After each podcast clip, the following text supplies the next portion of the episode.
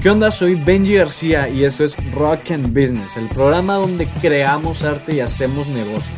Aquí hablamos de cómo usar tu creatividad y tus habilidades para emprender un proyecto y vemos todo lo necesario para hacer de tu pasión un negocio del que estés orgulloso. Así que quédate y disfruta de este podcast porque hay mucho de qué hablar y hay muchos creativos por conocer. Todos podemos ser unos rockstars y aquí te decimos cómo. Bienvenido a Rock and Business.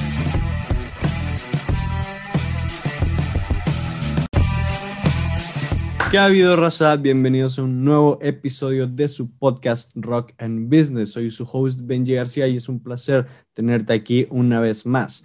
En el episodio de hoy, en el rock de hoy, estoy pensando en empezar a hacer eso, en empezar a decirle rocks a los episodios. Ustedes díganme qué opinan de, de esto en los comentarios. Eh, pero sí, el día de hoy en Rock and Business o en Marketing and Business, como va a ser en esta ocasión, traemos un invitado muy especial desde la Ciudad de México, Lalo Durán. Lalo, ¿cómo estás? Muy bien, muy bien. Muchísimas gracias por la invitación. Eh, estoy muy contento de estar aquí en tu podcast. Excelente. Eh, él es Lalo Durán, Eduardo Durán, es miembro de la dirección de Fresco Marketing, una agencia de mercadotecnia eh, que se está haciendo cada vez más de renombre en el centro del país y cada vez extendiéndose eh, más, pues preséntate con la raza primero, este, ¿qué haces, a qué te dedicas? Claro que sí, pues bueno, yo justo soy Eduardo Durán, eh, soy director de Mercadotecnia e Innovación en Fresco Marketing y justo ahí somos una agencia de mercadotecnia interactiva, pero más, nos gusta más vernos como un ecosistema. Somos un ecosistema en donde coinciden varias submarcas, ¿no? Desde una empresa consultora, una agencia de mercadotecnia interactiva, una agencia de neuromarketing y también una pequeña academia en la cual damos cursos, talleres y capacitaciones para marcas, empresas, incluso universidades. Entonces nos gusta definirnos como un ecosistema. Entonces, pues principalmente eso es lo que hago, pero también eh, me inclino mucho a la parte también docente, ¿no? También doy clases en varias universidades, eh, principalmente en la NAGUA, ahí doy clases de licenciatura de control de negocios eh, digitales, pero también en, en posgrados y en diplomados, sobre todo en cuestiones de mercadotecnia digital, pero también en la parte de neuromarketing. Neuromarketing aplicado a muchas vertientes. Doy clases a veces de neuromarketing inmobiliario, luego de neuromarketing eh, aplicado a la parte de neurogastronomía, o sea, a literal a testear alimentos y cosas así, que está muy padre. Y, y, pues bueno, también doy clases de justo herramientas de neurociencia y cosas así, y también eh, neuromarketing normal, pero en el tech, ¿no? Entonces, eh, pues ahí ando ahí dando clases también, y pues he dado clases también porque justo ahorita ustedes tienen el doctorado en mercadotecnia y, y comunicación, bueno, se llama como tal el doctorado Comunicación y Mercadotecnia Estratégica justo en la náhuatl también. Entonces, eh, pues bueno, o sea, eh, pues en esas actividades básicamente yo eh, vivido mi día, ¿no? Para estar eh, un poquito con toda la vez, pero la verdad es que me encanta todo lo que hago, me encanta todo lo que hacemos en la agencia y me encanta todo lo que enseño y así en la universidad. La verdad es que también eh, los chavos y señores, porque luego me toca dar clases a señores, bueno, más grandes que yo, también te inyectan muchísima, muchísima vida, pero también muchísima experiencia. Entonces, la verdad es que estoy súper contento por eso. Así es, pues eh, conoces mucho el área, has estado en muchas cosas. A Lalo lo conocí el, hace unos días en una conferencia sobre neuromarketing, precisamente, que impartió la UDEM. Que he, de decir, yo no estaba nada familiarizado con el neuromarketing, fue mi primer contacto y fue un muy buen primer contacto. O sea, la, vimos diferentes eh, conferencias, eh, vimos diferentes puntos de vista de, de, cómo se aplica, de cómo se utiliza, cómo se puede potencializar, en dónde se aplica, cómo se aplica.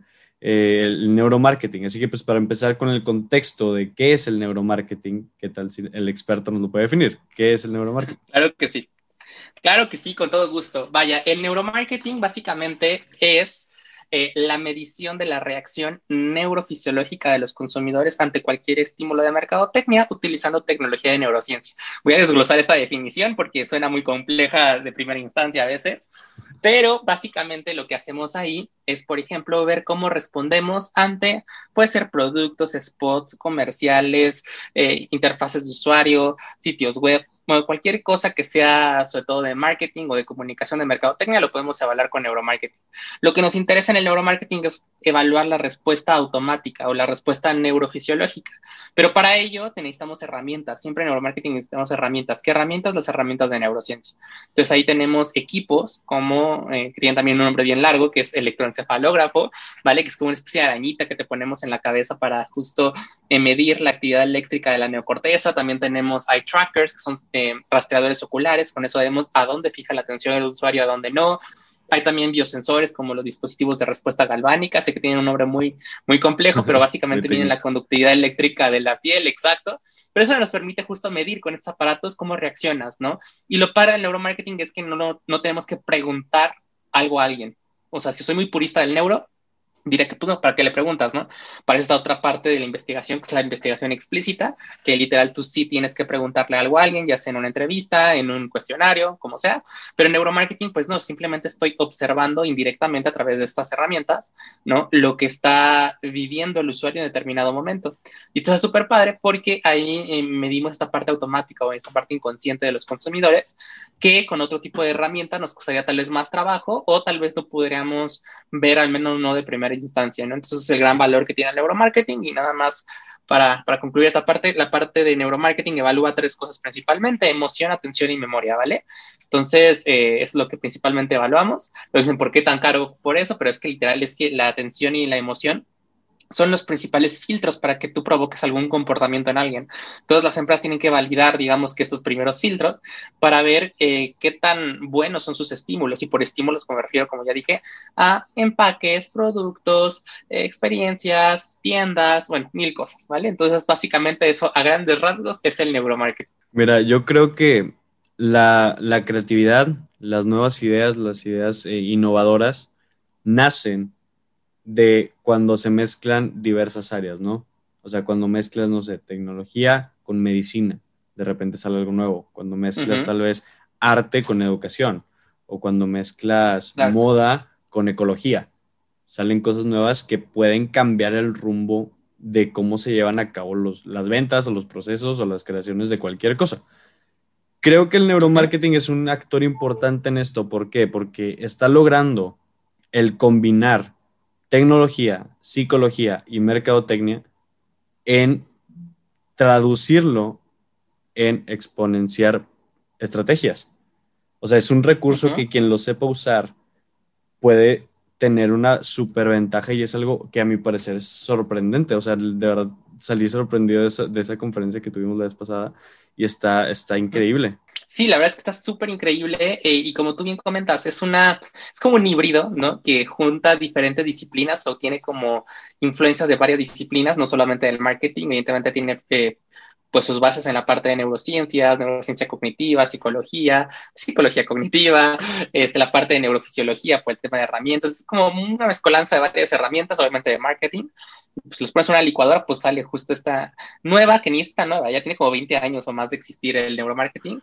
Eh, bueno, de acuñado el término se acuñó en 2002, aquí ya, el dato curioso, ¿no? Se acuñó en 2002 y ahorita estamos a 2021, o sea, tiene 19 añitos de vida el neuromarketing, al menos como, como ese nombre, ¿no? Tal cual le llamamos neuromarketing, tiene 19 años.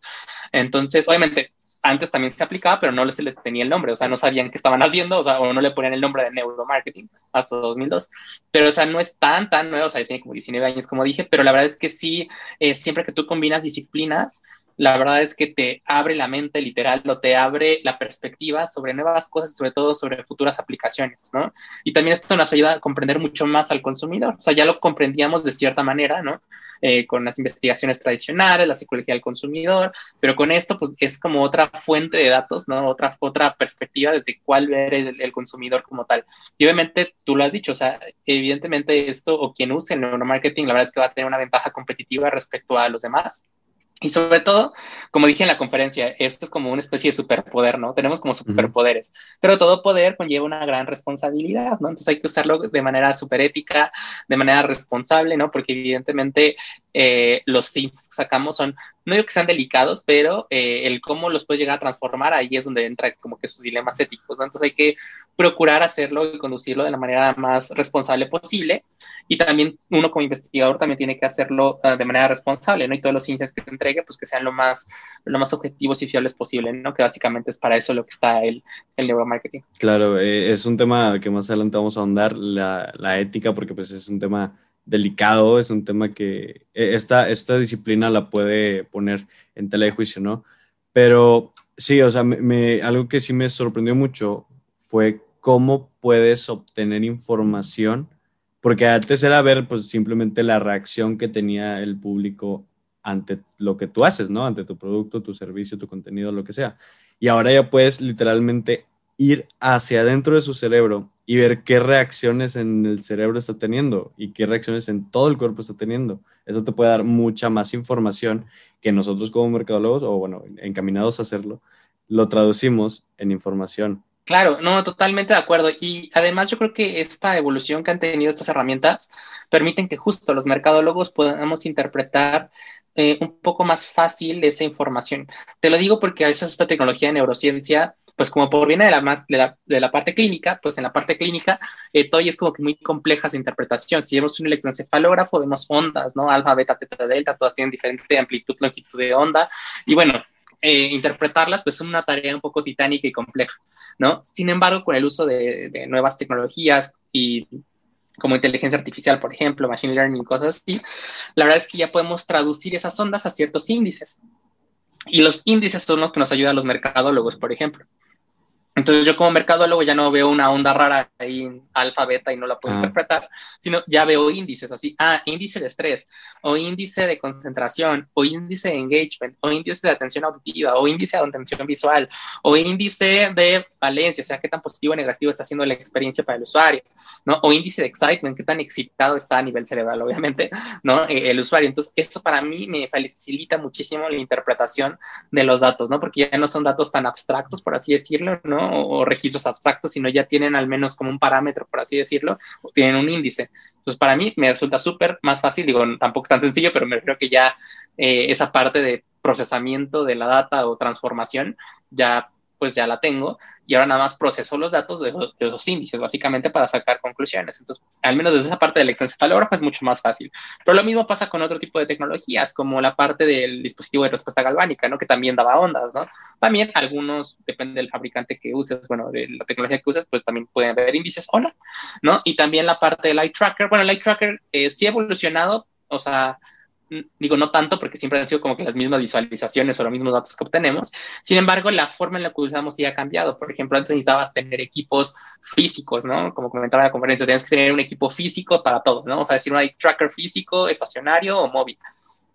Ahorita, pues obviamente ya podemos hacer esta parte de tracking con las webcams de las cámaras, de los celulares, de, de, justo de las computadoras, y esto hace que literal ya no tengas que tener el equipo tan robusto como antes, sino simplemente vía software, literal hacemos esta parte de reconocimiento de la pupila y el rastreamiento ocular como tal.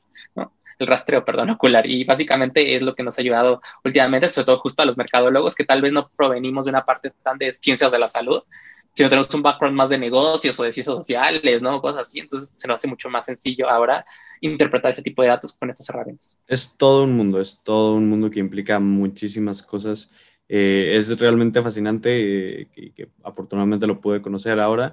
Y sí, este, en el, a lo largo del programa vamos a ahondar en muchísimos temas del el neuromarketing, pero vamos un poco más atrás, Lalo. Vamos a hablar de ti, de tus inicios. ¿Cómo, cómo iniciaste en esto? O sea, ¿cómo conociste el marketing? ¿Qué, qué te llamó la atención? ¿Por qué decidiste irte por este camino? Uy, te cuento mi historia. Agárrate, siéntate. no te cuento mi historia. Exacto. Mira, yo cuando era muy chiquito, cuando era un bebé, literal, bueno, cuando era un niño como de 5, 6, 7 años, yo decía, oye mamá, o quien sea, ¿no? Eh, oye, mamá, ¿por qué la señora de las quesadillas no tiene la misma experiencia que cuando vamos a McDonald's o que cuando vamos a un restaurante, ¿no? Yo en mi inocencia decía, pero ¿por qué no pueden ofrecer el mismo nivel de experiencia? Porque uno es medio diferente y el otro es también otro nivel de experiencia distinto. ¿Por qué no son iguales, no? ¿Por qué no en cualquier lugar puedo tener una experiencia bonita, ¿no? De marca. En ese momento obviamente no sabía que era una marca ni nada de eso. Bueno, sí sabía, pero me refiero a que no como mercadólogo, ¿no? Entonces, pues pasó el tiempo, pasó súper el tiempo La verdad es que eh, pasó a después quise estudiar una parte un poco más de diseño, porque también tengo una parte muy creativa dentro de mí, ¿no? Después se me quitó un poquito esa parte de diseño, después quise estudiar comunicación sola, o sea, comunicación, pero después vi que en los planes de estudio en mis tiempos, comunicación era muy periodismo, ¿no? Súper periodismo. Entonces dije, no, la verdad es que no me encanta escribir tanto, o sea, me sale muy bien, la verdad es cuando escribo súper padre, pero no es que me encanta, o sea, no me apasiona al 100 así, uy, voy a escribir, ¿no? Entonces dije, ay, no, no, como comunicación no. Y entonces recordé como esa pasión cuando yo era niño, ¿no? Que justo era de, ¿por qué no estudiar lo que tenga que ver con marcas y creación de experiencias, ¿vale? Y de hecho, eh, desde que era chiquito, mi misión fue hacer este mundo más bonito. Sé que suena súper, súper este, superficial y así, pero la verdad es que para eso, imagínate un mundo sin mercadotecnia, o sea, que literal vayas afuera por un café, café, ¿no? O comas frijoles, frijoles, así normal, en grano, así. Qué feo, qué horrible, ¿no? O sea, es mejor ir por un Starbucks, ir por Coca, unos frijoles refritos de la costeña, no sé. O sea, las marcas como que le añaden valor y experiencia y sentido un poco a nuestras vidas también, ¿no? Entonces eh, dije, no, pues quiero algo de marcas, ¿no? Y de hecho yo, cuando, cuando entré, eh, al TECO, que estudié en el TEC de Monterrey, eh, yo dije, yo quiero estudiar eh, algo relacionado con marcas. En ese momento la única carrera que existía era mercadotecnia, que tenía que ver con marcas, ¿no? Pero la única, o sea, era Merca sola. Y en el TEC en esos momentos, la verdad es que Merca sola era una carrera padre, pero muy cuadrada, o sea, muy administrativa, muy de procesos, sí de estrategia, aprendí mucho también de eso, pero era muy cuadrada, ¿no? Y yo, como siempre digo, yo tenía una parte así como metida por dentro de creatividad y así, entonces dije, es que no hay, o sea, estoy bien en mi carrera, pero siento que, que mi parte creativa no está siendo lo suficientemente explotada, ¿no? Entonces, afortunadamente, cuando está por ahí el segundo o tercer semestre de la carrera de mercadotecnia sola, se abrió la nueva carrera en ese momento, de hecho fui la primera generación, eh, se abrió la carrera de Mercadotecnia y Comunicación. Entonces, Mercadotecnia y Comunicación, literal, se trataba de comunicar marcas, que era lo desde el principio, desde que era bebé quería, comunicar marcas, era lo que realmente me apasionaba en la vida, comunicar marcas. Dije, no, ya, de aquí soy. Entonces, tomé la decisión de, ya no importa los tres semestres que he tenido literal en el TEC, me quiero cambiar y me voy a cambiar de carrera. Y pues que me cambié de carrera, ¿no?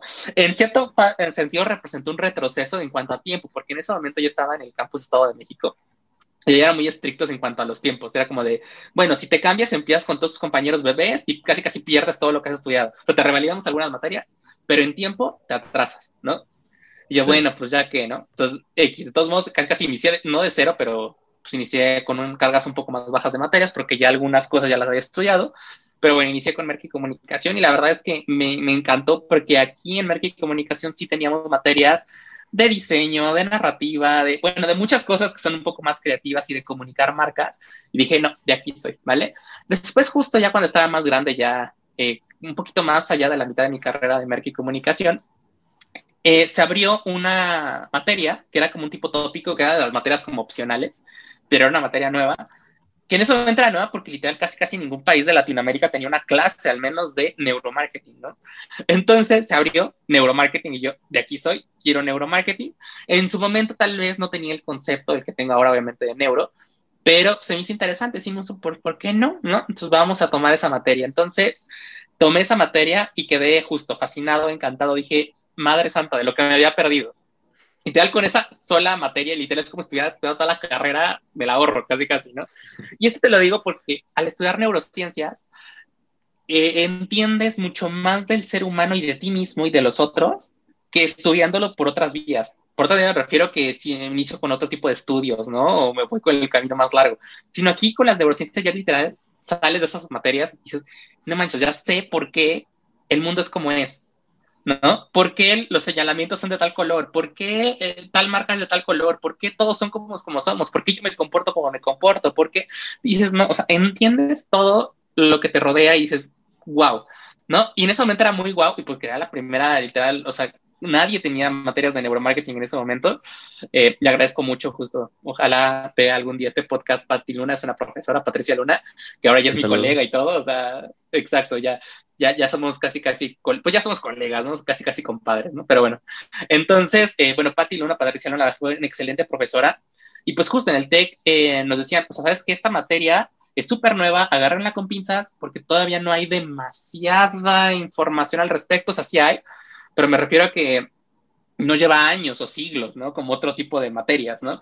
Entonces, eran, eran, los avances, casi, casi, ¿no? Pero me, encantó, ¿no? En ese momento, obviamente, tampoco tenía la parte de neuro, neuro tan, tan pesada como después en la maestría y así, pero el, el punto es que literal sí me dio una noción eh, muy buena, unas bases muy buenas sobre lo que es el neuromarketing. Pero pasó porque la verdad es que fue una materia nada más. Después, justo, yo eh, entré en otra crisis existencial ¿no? eh, de vida de estudiante, ya sabes. Es normal, ¿eh? aquí los que están escuchando, es normal que tengan crisis existenciales cuando estén estudiando, sí, ¿vale? No, es normal y qué bueno, arriesguense, arriesguense, yo digo arriesguense, porque yo luego decía, oye, mis materias aquí en el SEM están súper padres y todo, pero como que no me llenan, no sé, o sea, como que no me daban lo que era. Entonces, y yo luego dije, no, es que está como que muy en el pasado lo que me están enseñando. Me refiero que el pasado como merca muy tradicional, ¿no? Y yo dije, o sea, está cool, pero ya veía yo los avances de la parte digital, digo, en mis tiempos, ¿no? O sea, que no tampoco estoy tan viejo, ¿no? Pero sí ya veía todo lo digital y decía, o sea, ¿por qué no me enseñan esto? ¿Y por qué me siguen enseñando lo de hace 20 años, no? Entonces sí como que había como algo de mí que no estaba tan conforme, tan contento.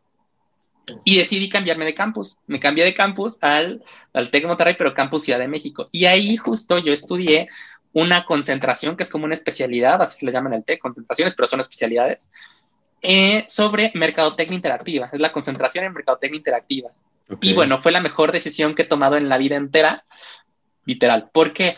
Porque representó literal partir, casi casi empezar de cero otra vez, porque ya tenía una vida hecha ya en SEM, o sea, en el otro campus, porque evidentemente yo ya, eh, o sea, yo tenía amigos, ya, ya todo, o sea, yo ya casi casi todo el mundo me conocía, todo cool, aparte en el TEC, en el SEM, yo daba clases de baile. De hecho, mi pasión real es bailar, ¿eh? Además del neuromarketing y todo lo demás, pero mi pasión así, no te preocupes, mi pasión súper real es bailar, ¿no? Entonces ya daba clases de baile, de todo, bachata, perreo, reggaetón, lo que tú quieras, ya lo daba, ¿no? Entonces yo era feliz, yo era feliz ahí.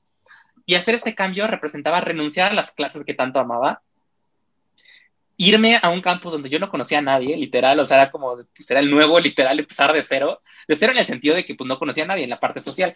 Y pues bueno, me fui, me fui, ahí estudié la, la, la concentración en marketing interactiva y padrísimo, padrísimo porque me acuerdo que me retaban mucho, era como de, ok, esto que tú propones está súper cool, pero ¿qué más? Eso ya pasó, cuéntame más. O sea, como que siempre me picaban así como de, da más, ¿no? Sí. O sea, como ve más hacia adelante. Y yo, madre santa, ¿no? Qué diferencia. Entonces ahí yo estaba súper feliz. Eh, es una concentración que es en conjunto con la IAB, que es la Interactive Advertising Bureau. Los profes son súper buenos. Yo que es el director general de IAB. Un saludo también a Gabriel Richard por ahí, ¿no? Que sigue siendo el director de IAB, ¿no? Entonces, eh, la verdad es que yo estaba súper contento, súper feliz. Bueno, todos mis profes también de la concentración. Yo estaba muy feliz ahí. Y se dio la oportunidad, aprendí muchas cosas digitales, o sea, todo lo que sé de digital, literal, casi, casi lo aprendí ahí y súper bien. Y ahí se dio la oportunidad de eh, participar en un concurso que se llama L'Oreal Brainstorm, ¿no? Que, que, es un concurso medio famosillo ahí entre las universidades y es de merca, literal, tú lo que es una campaña interactiva, bueno, no interactiva, es una campaña en general, en mi momento fue interactiva, pero puede ser campaña en general, para marcas de L'Oreal. Entonces se, dio la oportunidad de que literal se abrió ese, pues, esta convocatoria. Y yo desde que era chiquito, desde que estaba en el otro campus, o en el primer campus, yo decía, ay, yo quiero estar algún día en L'Oreal, pero por, o sea, pero por miles de cosas, la verdad es que pues, no tenía ni tiempo ni nada, entonces pues, se pasó. Y justo estaba como en mi séptimo semestre, casi octavo, y estaba en el límite como para ser aceptado e inscribirme, ¿no? En ese tipo de concursos. Entonces, afortunadamente conocí a personas muy valiosas, ¿no? Ahí, que fue mi equipo de L'Oreal, justo que era Faride y Melissa, ¿no? Que, que, son excelentes mercadólogas. Melissa se quedó en L'Oreal, bueno, sigue trabajando en L'Oreal. Eh, Faride y yo, pues nos fuimos al lado oscuro a Televisa, ¿no? Pero bueno, el punto es que, literal, ahí nos conocimos, ¿no? Y ganamos esta final nacional. Eh, y ganamos la, la, final, digamos, a, muchos campus justo. Y ahí tuve también la oportunidad de conocer a chicos de la UDEM, que yo amo a la UDEM, son personas súper increíbles, en verdad. O sea, la verdad es que los amo, en serio, son, son unos seres humanos excelentes, ¿qué te digo? O sea, yo ahí los amo. Desde ahí amo a la UDEM, ¿no? Porque me tocó este, colaborar con algunos de ustedes. Entonces, eh, yo todo cool, pero ganamos la representación en París eso también abrió, era como en la cima de mi carrera estudiantil casi casi. Porque era como ya las Olimpiadas, pero de mercadotecnia, ¿no? Entonces ahí creamos una campaña literal para Longcom, que es la marca de maquillajes, perfumes y así, eh, pero en un canal bien difícil, que es el canal Travel Retail. Travel Retail son todas las tiendas que están en los aeropuertos, duty free y cosas así. Y está cañón porque literal aquí eh, tu segmento al que está atacando, no está tan bien definido, tan homogéneo como si estuviera haciendo una campaña para un país, no sé, México, Estados Unidos, Europa, lo que sea, ¿no? Sino literal tienes como gente que viene de todo el mundo, de diferentes culturas, diferentes idiomas, diferentes cosas, y para llegarles bien es todo un reto, ¿no? Entonces ahí necesitas echar mano de la tecnología, justo hicimos cosas que se llaman beauty meters, que utilizaban inteligencia artificial para detectar de qué etnia eras, y sugerir algunos lenguajes o idiomas, mejor dicho, como para interactuar contigo, ¿no? Había ya también simulaciones con realidad aumentada. O sea, la verdad es que estuvo padrísimo. Entonces ahí fue, o sea, bueno, presentamos en París, todo cool, y desde ahí dije, wow, ¿no? Me encantó. Y cuando regresé a México, bueno, de hecho antes yo estaba en Televisa, bueno, regresé y volví a entrar a Televisa, y entré gracias a que literal eh, yo hice un internship de esta especialización que te digo, de digital. Hice un internship allá en Televisa y súper cool, porque también desde chiquito yo era como una señora con patas. ¿A qué me refiero con esto?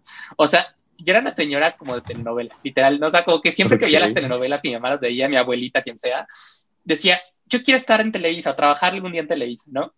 Y pues se me dio la oportunidad, trabajé en Televisa Digital, empecé desde la parte de planeación, la parte de planning, ¿no? Eh, que era muy técnica, de hecho, porque era literal ver inventarios en los ad servers, ¿no? Para los anuncios, hacer pautas publicitarias, era algo muy, pues muy de planeación, literal, muy planner, ¿no? Pero muy padre, aprendí muchísimo ahí. Después justo llevé telenovelas en la parte digital y la verdad es que a mí me encantó porque como les digo, soy una señora con patas, aunque no parezca, ¿no? Entonces, literal, a mí me encantaba, dije, no, o sea, yo era el señor telenovela casi, casi, entonces me encantaba, todo cool, y después justo ya estuve más en la parte de soluciones comerciales, que ahí, literal lo que hacíamos era campañas para clientes, o sea, nos briefeaban las marcas y, y pues nosotros hacemos una campaña interactiva justo que combine medios offline, online, para generar interacción dentro de las plataformas de Televisa que tiene muchas, ¿no?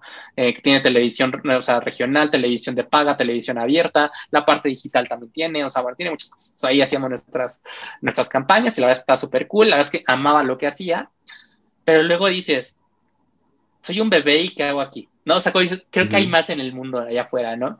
Entonces, eh, tomé la decisión de salir de Televisa, literal les dije adiós, con todo el dolor de mi corazón, porque la verdad es que amaba estar en Televisa. Pero dije, no, creo que es tiempo de crecer, de buscar otras cosas. Ya sabes, hablando de crisis existenciales, hay otra crisis existencial, ¿no? De quiero algo más, ¿no? Entonces recordé, recordé mi pequeña gran pasión y descubrimiento que fue el neuromarketing. Entonces dije, oye, ¿y si ahora que ya salí de Televisa estudio la maestría en neuromarketing? ¿No? Y pues va, que me he hecho y que me la he hecho. Literal, me eché la maestría en neuromarketing. Y a la par de que sea la maestría en neuromarketing, la verdad es que unos compañeros antiguos de Campus Estado de México, del TEC, igual me llamaron y me dijeron, Lalo, Lalo, oye, ayúdame. O sea, ayúdame porque nos han nombrado brand managers de una marca, pero nosotros no somos mercadólogos, somos IMIs, estudiaron ingeniería en producción musical digital. O sea, sí sabían de merca y todo, pero no tanto porque no estudiaban merca. Ándale, Lalo, porfa, ayúdanos a hacer el equipo y después sí que te vas, ¿no? Y yo, ah, ¿no? Digo, no tenía mucho que hacer porque tenía como que dos meses como de break, o sea, estaba estudiando lo que quieras, pero tenía como dos meses de break por ahí, no sé por qué tenía dos meses de break. Entonces dije, pues bueno, en esos dos meses que literal sé que no va a tener tanta carga de trabajo ni de tanto, pues estoy con ellos. Entonces me fui con ellos y literal funcionó ese equipo tan bien, o sea, eh, a pesar de que éramos de diferentes carreras, yo era mercadólogo, había un comunicólogo, había dos IMIs justo, funcionábamos tan bien que dijimos, oye, la verdad es que yo, por ejemplo, y con base en mi experiencia, lo que yo hacía con mis compañeros mercadólogos, o lo que yo me tardaba hacer un mes, con ellos se hacía en una semana o menos, en días. Entonces dije, wow, o sea, como que esta información y este, este, este, equipo fluye muy padre. Y luego dijimos, oye, ¿y por qué no somos una agencia? O sea, en lugar de, de ser el departamento de mercado de un cliente, bueno, de una marca, de una empresa, ¿por qué no? Como fluimos también, pues hacemos una agencia. Y pues se lo planteamos, de hecho, a esta marca y, y de hecho fue como nuestra madrina o padrino. Un saludo a Hodge Productions, que es una empresa que hace espectáculos para Ocesa, ¿vale? Pero justo, eh, literal, eh, se lo planteamos eh, al CEO y dijo, va, órale, o sea, no estén conmigo, pero pues voy a ser su primer cliente. ¿no? Pues así empezó, entonces así empezó, así empezamos ya como agencia, fue nuestro primer cliente, obviamente después tuvimos más, empezamos muy chiquito, obviamente, yo otra vez volví a Televisa. Ya es que me encanta. Yo, yo estuve tres en Televisa. Digo que yo voy y vengo, voy y vengo, y otra vez estuve en Televisa porque, porque yo amo Televisa, ¿no? Entonces ahí estuve, ya sabes, ahí, ahí estuve, pero, em, pero pues sí, luego decía, oye, pero si todo esto que yo me desgasto en Televisa en el sentido de que le meto mucha pasión y así, eh, lo dedicara a Fresco, Fresco crecería muchísimo. Y dicho y hecho, después dije, no sabes qué, todo este tiempo, esfuerzo, pasión que le meto a Televisa, se la voy a meter a Fresco, a este bebé, ¿no? Y se la metí muy padre, bueno, ya cuando ya me metí de lleno, obviamente hicimos las divisiones que te comento, ¿no? Al principio éramos un solo fresco, pero una de dos, o los, eh, las empresas bebés nos veían muy grandes y nos decían, ay, no, me van a quitar mi dinero, o al revés, ¿no? Las empresas grandes nos veían como de, ah, fresco, ¿y ustedes qué son? ¿No?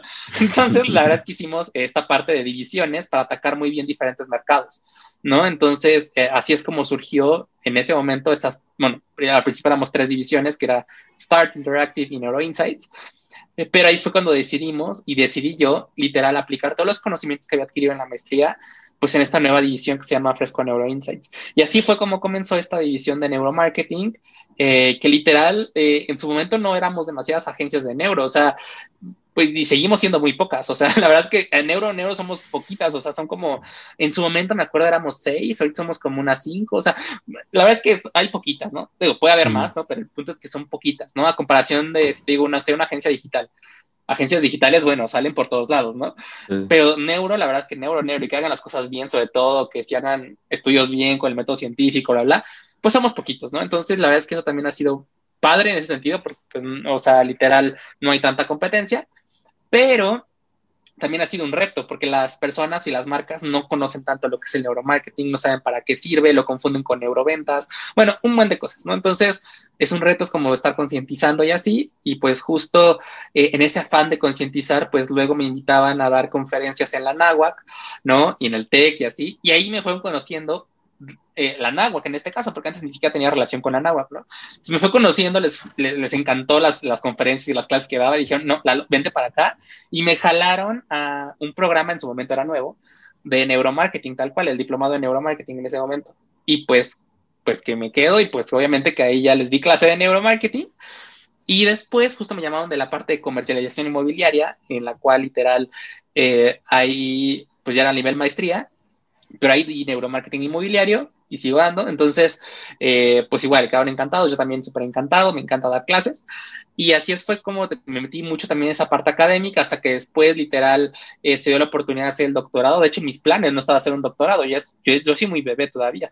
Entonces yo decía, no, yo quiero otra cosa, quiero otra maestría, ¿no? O quiero lo que sea, pero no, no estaba en mis planes un doctorado. Pero después dije, no, pero espera, creo que sí tengo el potencial eh, para hacer un doctorado, ¿no? Tengo las ideas en mi cabeza, tengo mi tema de tesis, tengo todo bien, dije, pues no está de más. Y pues que me meto al doctorado, ¿no? No sabía ni a qué me metía porque sí está pesado, pero la verdad es que igual ha sido muy padre dentro del doctorado, igual he aprendido muchísimas cosas, no tanto de neuromarketing, pero sí de investigación. He, tenido oportunidad de conocer a personas maravillosas, tanto profesores como compañeros, ¿no? Y también eso me ha, me abierto también las puertas de dar clases en otras universidades, tanto en la NAWA como en el TEC y otras, ¿no? Entonces, la verdad es que me encanta y descubrí ahí otra nueva pasión, que era justo enseñar, ¿no? Que era dar clases. Y ahí me encanta. Entonces, por eso ahorita estoy como campechaneando entre todo, o sea, campechaneo entre, entre la parte de fresco, que me sigue gustando porque le mete como adrenalina a tu vida, ya sabes. Eh, después también la parte de enseñar, porque me encanta, me llena. Y también la parte de estudiar, porque pues casi toda mi vida he estudiado sin parar, o sea, porque he combinado estudio, trabajo y así, ¿no? Entonces, eh, pues desde que tengo tres años, desde que tengo tres años estudio, imagínense. ¿no? Hasta ahorita. Entonces, la verdad es que ha sido un camino muy, muy, muy, muy de estudiar, literal, pero la verdad es que me encanta, me encanta todo lo que he estudiado y, y pues la idea es seguir y también sobre todo contribuir a que el neuromarketing crezca como disciplina en México. Creo que México tiene un potencial gigantesco. Hay muchas personas que quieren saber más de neuromarketing y quieren desarrollar su talento y creo que México es un país que puede dar las oportunidades para eso, ¿no? Eh, y pues vaya, también por eso mi interés también de esa parte de doctorado y mi tema de tesis también un poco hacia el neuromarketing.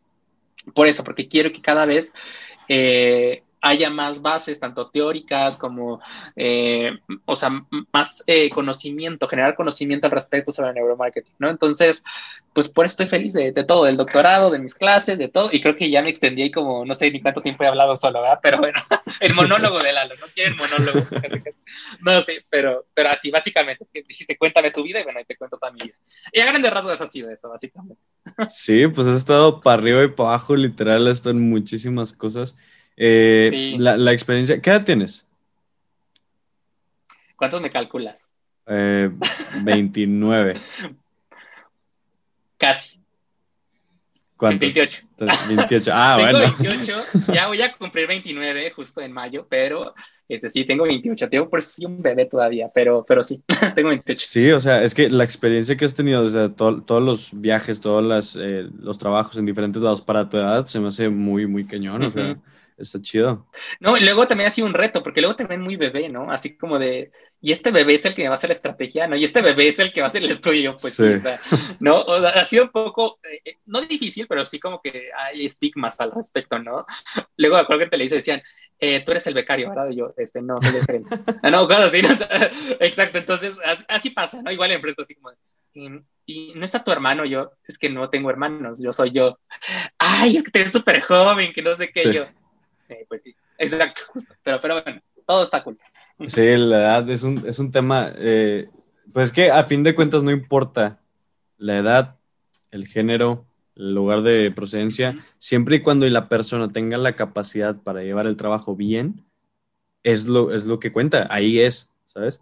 Y, y sí, o sea, creo que yo, yo la verdad, con, con este, digamos, con mi proyecto de vida, o de alguna manera de Ujú. mi carrera, es eh, un poco quitar ese estigma, ¿no? O sea, quitar ese estigma de, de que las personas se tienen, tienen que ser de cierta manera para poder quedar con el perfil de trabajo. O sea, y, y a, veces meten en ese perfil características que no van al caso. O sea, que por ejemplo, una, una persona, no sé, joven, como en tu caso, o sea, una persona joven no me va a poder hacer ese trabajo. ¿Cómo va a ser?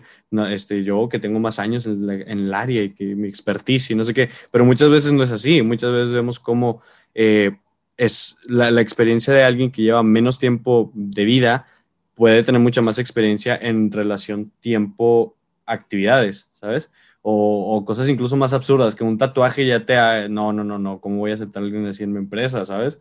Y no, eso sí está muy gacho. Y yo soy muy partidario de eso, de querer como romper los estigmas, romperlos, porque todos tenemos algo que ofrecer y, y si, digo, eso sí está en nosotros, el trabajarlo para ofrecerlo de la mejor manera y que sepan que nosotros somos apropiados y que somos la mejor opción para dar ese servicio. Claro, aquí en Fresco, de hecho, es parte de nuestra esencia. De hecho, somos una empresa diversa, tal cual así. Tenemos como un tequito de empresa diversa.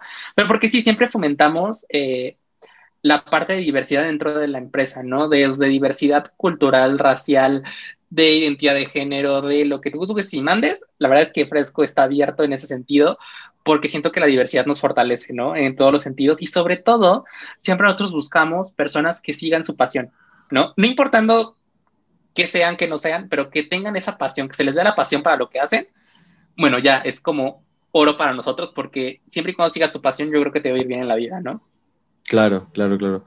Oye, y ahorita que contabas, que compartías tu historia, eh, me- te digo que me, me siento identificado con algunos aspectos. Por ejemplo, el, el tema, yo también estuve interesado en la comunicación. Haz cuenta, yo estuve primero muy interesado en eh, la comunicación, porque pues toda la vida he sido buen, eh, digamos, bueno comunicando. Me gusta bastante el hablar en público, el hablar en programas. Digo, muestra de esto es este programa.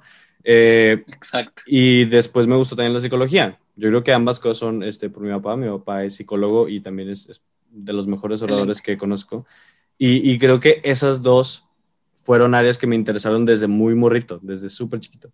Pero como que no me llenaba cada una individualmente al 100, como para decir, no me puedo Claro. dedicar a una, ¿sabes? O sea, en la UDEM fue el Ujú. mismo caso. Cuando, digo, no sé cómo vaya a estar el, el- el modelo de estudios en el futuro y, es, y cómo vaya evolucionando, pero cuando yo investigué la carrera de comunicación, era igual mucho periodismo. Tengo una amiga, una amiga ahí, había IR, Ujú. un saludo. Hicieras muy periodismo, ir a eventos, ir a Exacto. programas de radio, ir este, todo eso, cubrir, varias cosas. Y la psicología también me metí en, en la prepa, según hay este, programas de orientación profesional. Tú eliges si quieres ir más a salud, ingeniería, a humanidades, a arte, etcétera, ¿no? Y en ese entonces yo quería psicología y me metí a humanidades porque según yo iba a ser más orientado hacia, hacia ese lado humano de, de la persona, ¿no? Pero en este caso era más política, por eso fue como que, ah, chale, o sea, no fue lo que yo pensaba. Exacto. Pero luego fue cuando encontré el marketing, que ahora no sé si vaya a ser mi pasión, pasión top. Como tú dices que tu pasión también es el baile, yo no sé si esto en algún momento vaya a cambiar. Ya es que toda la vida tenemos diferentes pasiones y en algún momento cambian. alguien de niño le apasiona el fútbol y ahora le apasionan las finanzas, ¿sabes? Entonces, no sé si esta vaya a ser mi pasión, espero que sí, pero al menos lo que he conocido me ha encantado. que sí. Ojalá, la verdad. Sí, vas a ver que sí, sobre todo si te vas justo a merca y creatividad en la UDEM, eh, a diferencia de otra mercadotecnia y así. Y te lo digo porque justo eh, encajas en ese perfil justo creativo y ese perfil de comunicación, pero no periodística, sino comunicación como lo estás haciendo ahorita, ¿no? Tal vez con un podcast, tal vez tomar fotos, videos, no sé, comunicar las marcas, por así decirlo, ¿no? Tal vez esa parte creativa, yo creo que la has explotado bastante en esa carrera y, y qué bueno que siga habiendo programas así, de hecho, le aplaudo a la UDEM que siga habiendo programas así, porque ¿qué crees? Aquí en, chismoso, ¿eh? aquí en el TEC, justo cerraron mi carrera de merca y comunicación y solo se quedó merca sola, ¿no? Entonces, ajá, a nivel sistema, ¿no? En todos los campos. Entonces, eh, pues muy mal, eh, muy mal, porque la verdad, Merck Comunica ni ese diferencial, justo. Era la parte de literal que podías hacer desde la parte de investigación de mercado hasta el desarrollo de un producto, hasta su parte de comunicación, y pues por ahí también está la parte psicológica y todo lo demás, también de negocio, modelos de negocio. O sea, e, era muy completa. Y ahorita nada más le ponen la parte de merca y dije, ay, no, no, porque hacen eso, ¿no? Pero bueno, qué bueno que la UDEM no haga eso y qué bueno que ustedes tengan todavía merca y creatividad y qué bueno que la vayas a estudiar.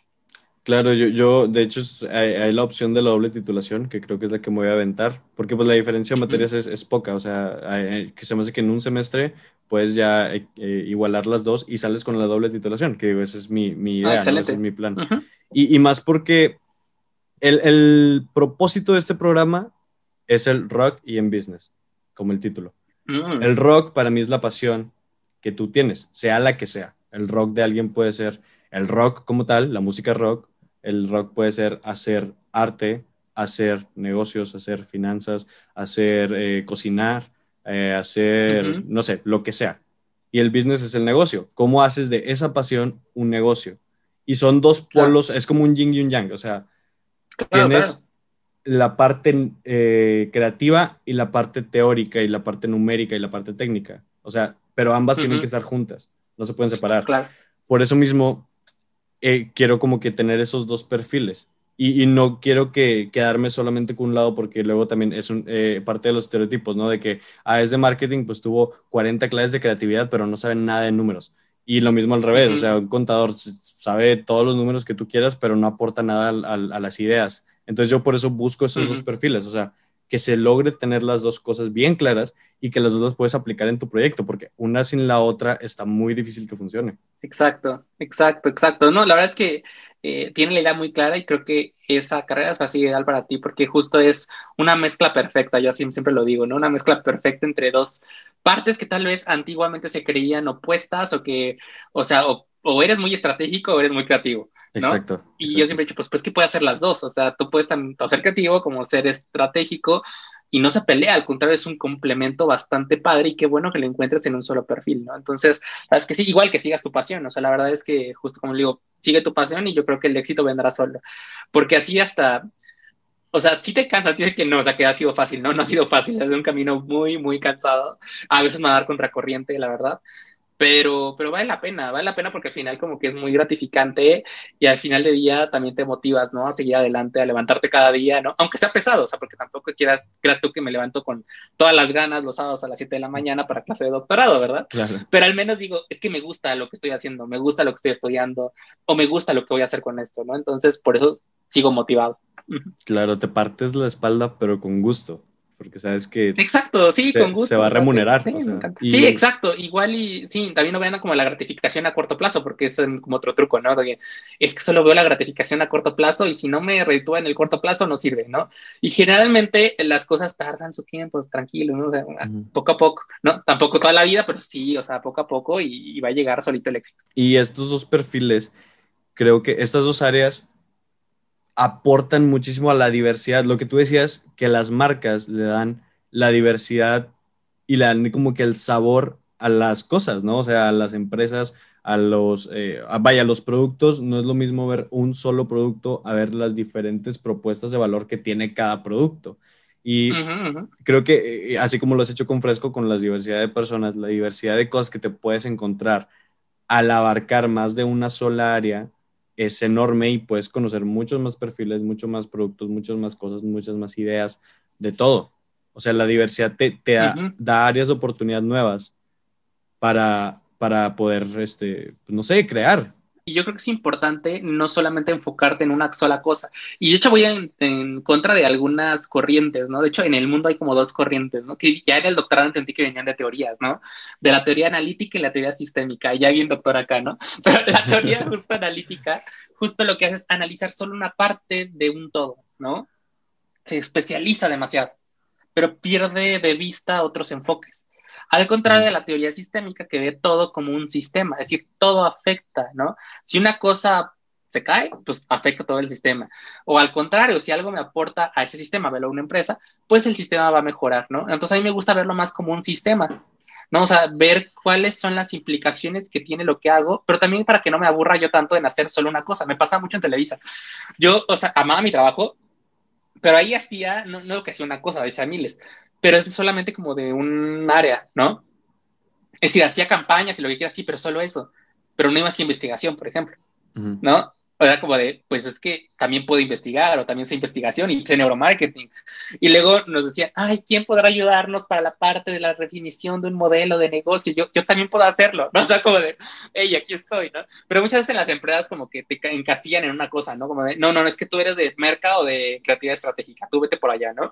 Eh, Tú haz campañas y no me molestes acá, ¿no? Busco a otro. Entonces creo que en parte también, eh, por eso también nació Fresco y su diversidad de frescos, su diversidad de divisiones y este ecosistema, porque quisimos ver, o sea, quisimos también explotar todas nuestras capacidades de todo nuestro equipo, ¿no? Si bien podríamos nosotros super turbo especializarnos y solo tener neuromarketing, por ejemplo, decidimos no hacerlo tan así porque creemos que eh, todo funciona mejor cuando es un ecosistema. Es decir, cuando hay un sistema que fluye y parte de la esencia de Fresco es esa, ¿no?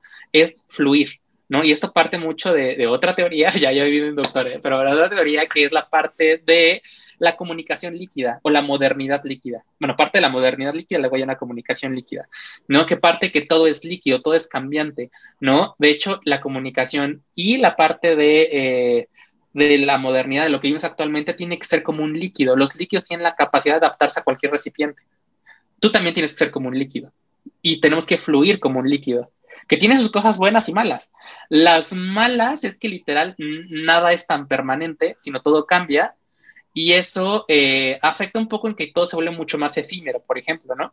Pero la verdad es que pues hay que, ni modo, pues hay que transformarnos, vimos el tema del COVID y mil cosas, entonces tenemos que tener, ser como un líquido, o sea, no tengo que ser amorfos, pero me refiero a que adaptarnos a las situaciones, a las situaciones, perdón, a la, al entorno, y esa es la parte líquida, de hecho por eso Fresco es un splush. O sea, son así como, son gotitas, pero es por eso, es exacto, son splush, pero porque literal somos líquidos, somos un líquido, nos vamos a adaptar. Y si viene otra pandemia, viene lo que tú quieras, nos vamos a adaptar, ni modo, o sea, ¿qué te digo? Vamos a tratar de siempre innovar, de siempre dar lo mejor y adaptarnos, ¿no? Y tomar lo bueno de todas las cosas, ¿no? Yo creo que todo cambio tiene una cosa, cosas buenas y trata nada más de minimizar tal vez lo malo que venga de los cambios, pero sí va a ir como que ese lado positivo. Claro, y, eso que dices de cómo lo ves como ecosistema, yo creo que eh, pues en un ecosistema todo interactúa con todo, o sea, las cosas conectan de alguna manera con otra.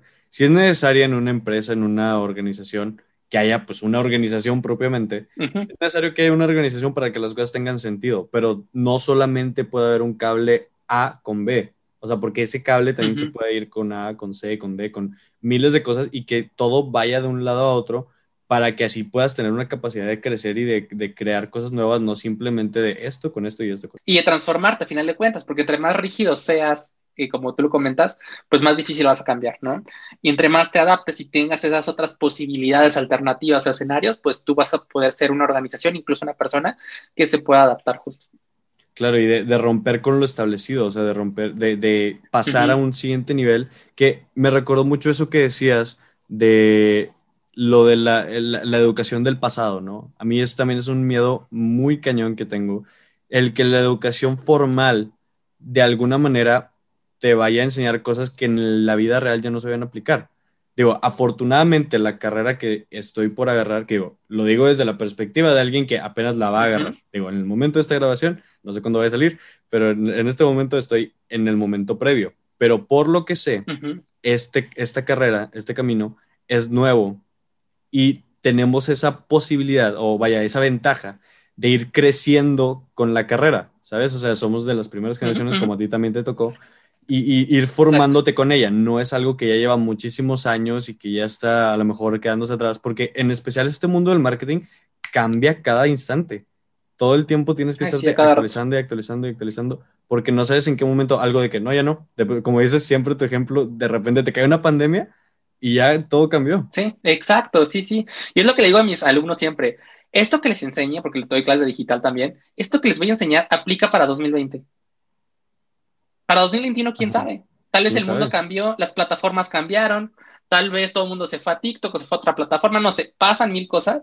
Entonces, lo que te estoy enseñando sirve ahorita, ¿vale? O bueno, al menos a nivel táctico sirve ahorita. Pero yo siempre trato de darles como esa parte de conocimientos a nivel estratégico, porque curiosamente la parte estratégica no cambia, o sea, sí cambia las estrategias, obviamente, pero hacer una estrategia literal o saber hacer o el método de cómo hacer una estrategia te ayuda para qué, porque tienes las bases sólidas y solamente cambias ciertas cosas para con el fin de adaptarte, ¿no? Entonces yo siempre trato de darles un poco más la parte estratégica que la parte táctica, porque la parte táctica justo sí va a cambiar a cada rato, ¿no? Incluso de un día a otro, ¿no? Cuando doy clases un poco más tácticas y más de herramientas como Facebook News Manager, por ejemplo, pues literal, o sea, tengo que estar actualizando mis presentaciones diario, casi casi, porque diario cambia esa cosa, o sea, bueno, no diario, pero cambia cada mes, cada semana, ¿no? Entonces, bueno, y luego mis alumnos dicen, Lalo, es que yo tengo otra versión, y luego otro, no, yo tengo la otra versión antigua, no, yo tengo la más nueva, yo tengo, o sea, bueno, es un tema, ¿no? Entonces trato de enseñarles mejor las bases, ¿no? Como, como, como digo yo, y pues sí, o sea, la verdad es que eh, yo creo que las universidades eh, tienen retos grandes, ¿no? En la parte de educación, porque se vienen también nuevos competidores en la parte de educación en la cual te dan tal vez un poquito más de conocimientos tales más prácticos o que a la vista parecen un poco más útiles, ¿vale? Aunque ya después de estudiar el doctorado he visto que literal las universidades tienen una función más allá que solamente aportar conocimiento sobre tu área, ¿vale? Por ejemplo, yo, yo en el TEC lo que, y en el NAVOC también, lo que he vivido es que literal las universidades lo que te dan es una parte más de desarrollo de soft skills, de esas herramientas blandas o de estas habilidades blandas, mejor dicho, no tanto el conocimiento, porque bien o mal el conocimiento lo puedes adquirir en cualquier lado, me refiero en Creana, Platzi, lo que tú quieras, ¿no? Sí, más ahora. Pero esos no te van a dar lo, exacto, no esos no te van a dar las habilidades blandas, te van a dar tal vez el conocimiento muy técnico y del día a día, pero no te van a dar esa habilidad blanda que al final de cuentas es la que te va a servir para liderar equipos, para sobrellevar pandemias, para hacer una estrategia de negocio, en la parte muy técnica de emprendimiento y así. Entonces, hay cosas que no te enseñan por aparte que a fuerza sí la universidad para eso está y para eso te enseña.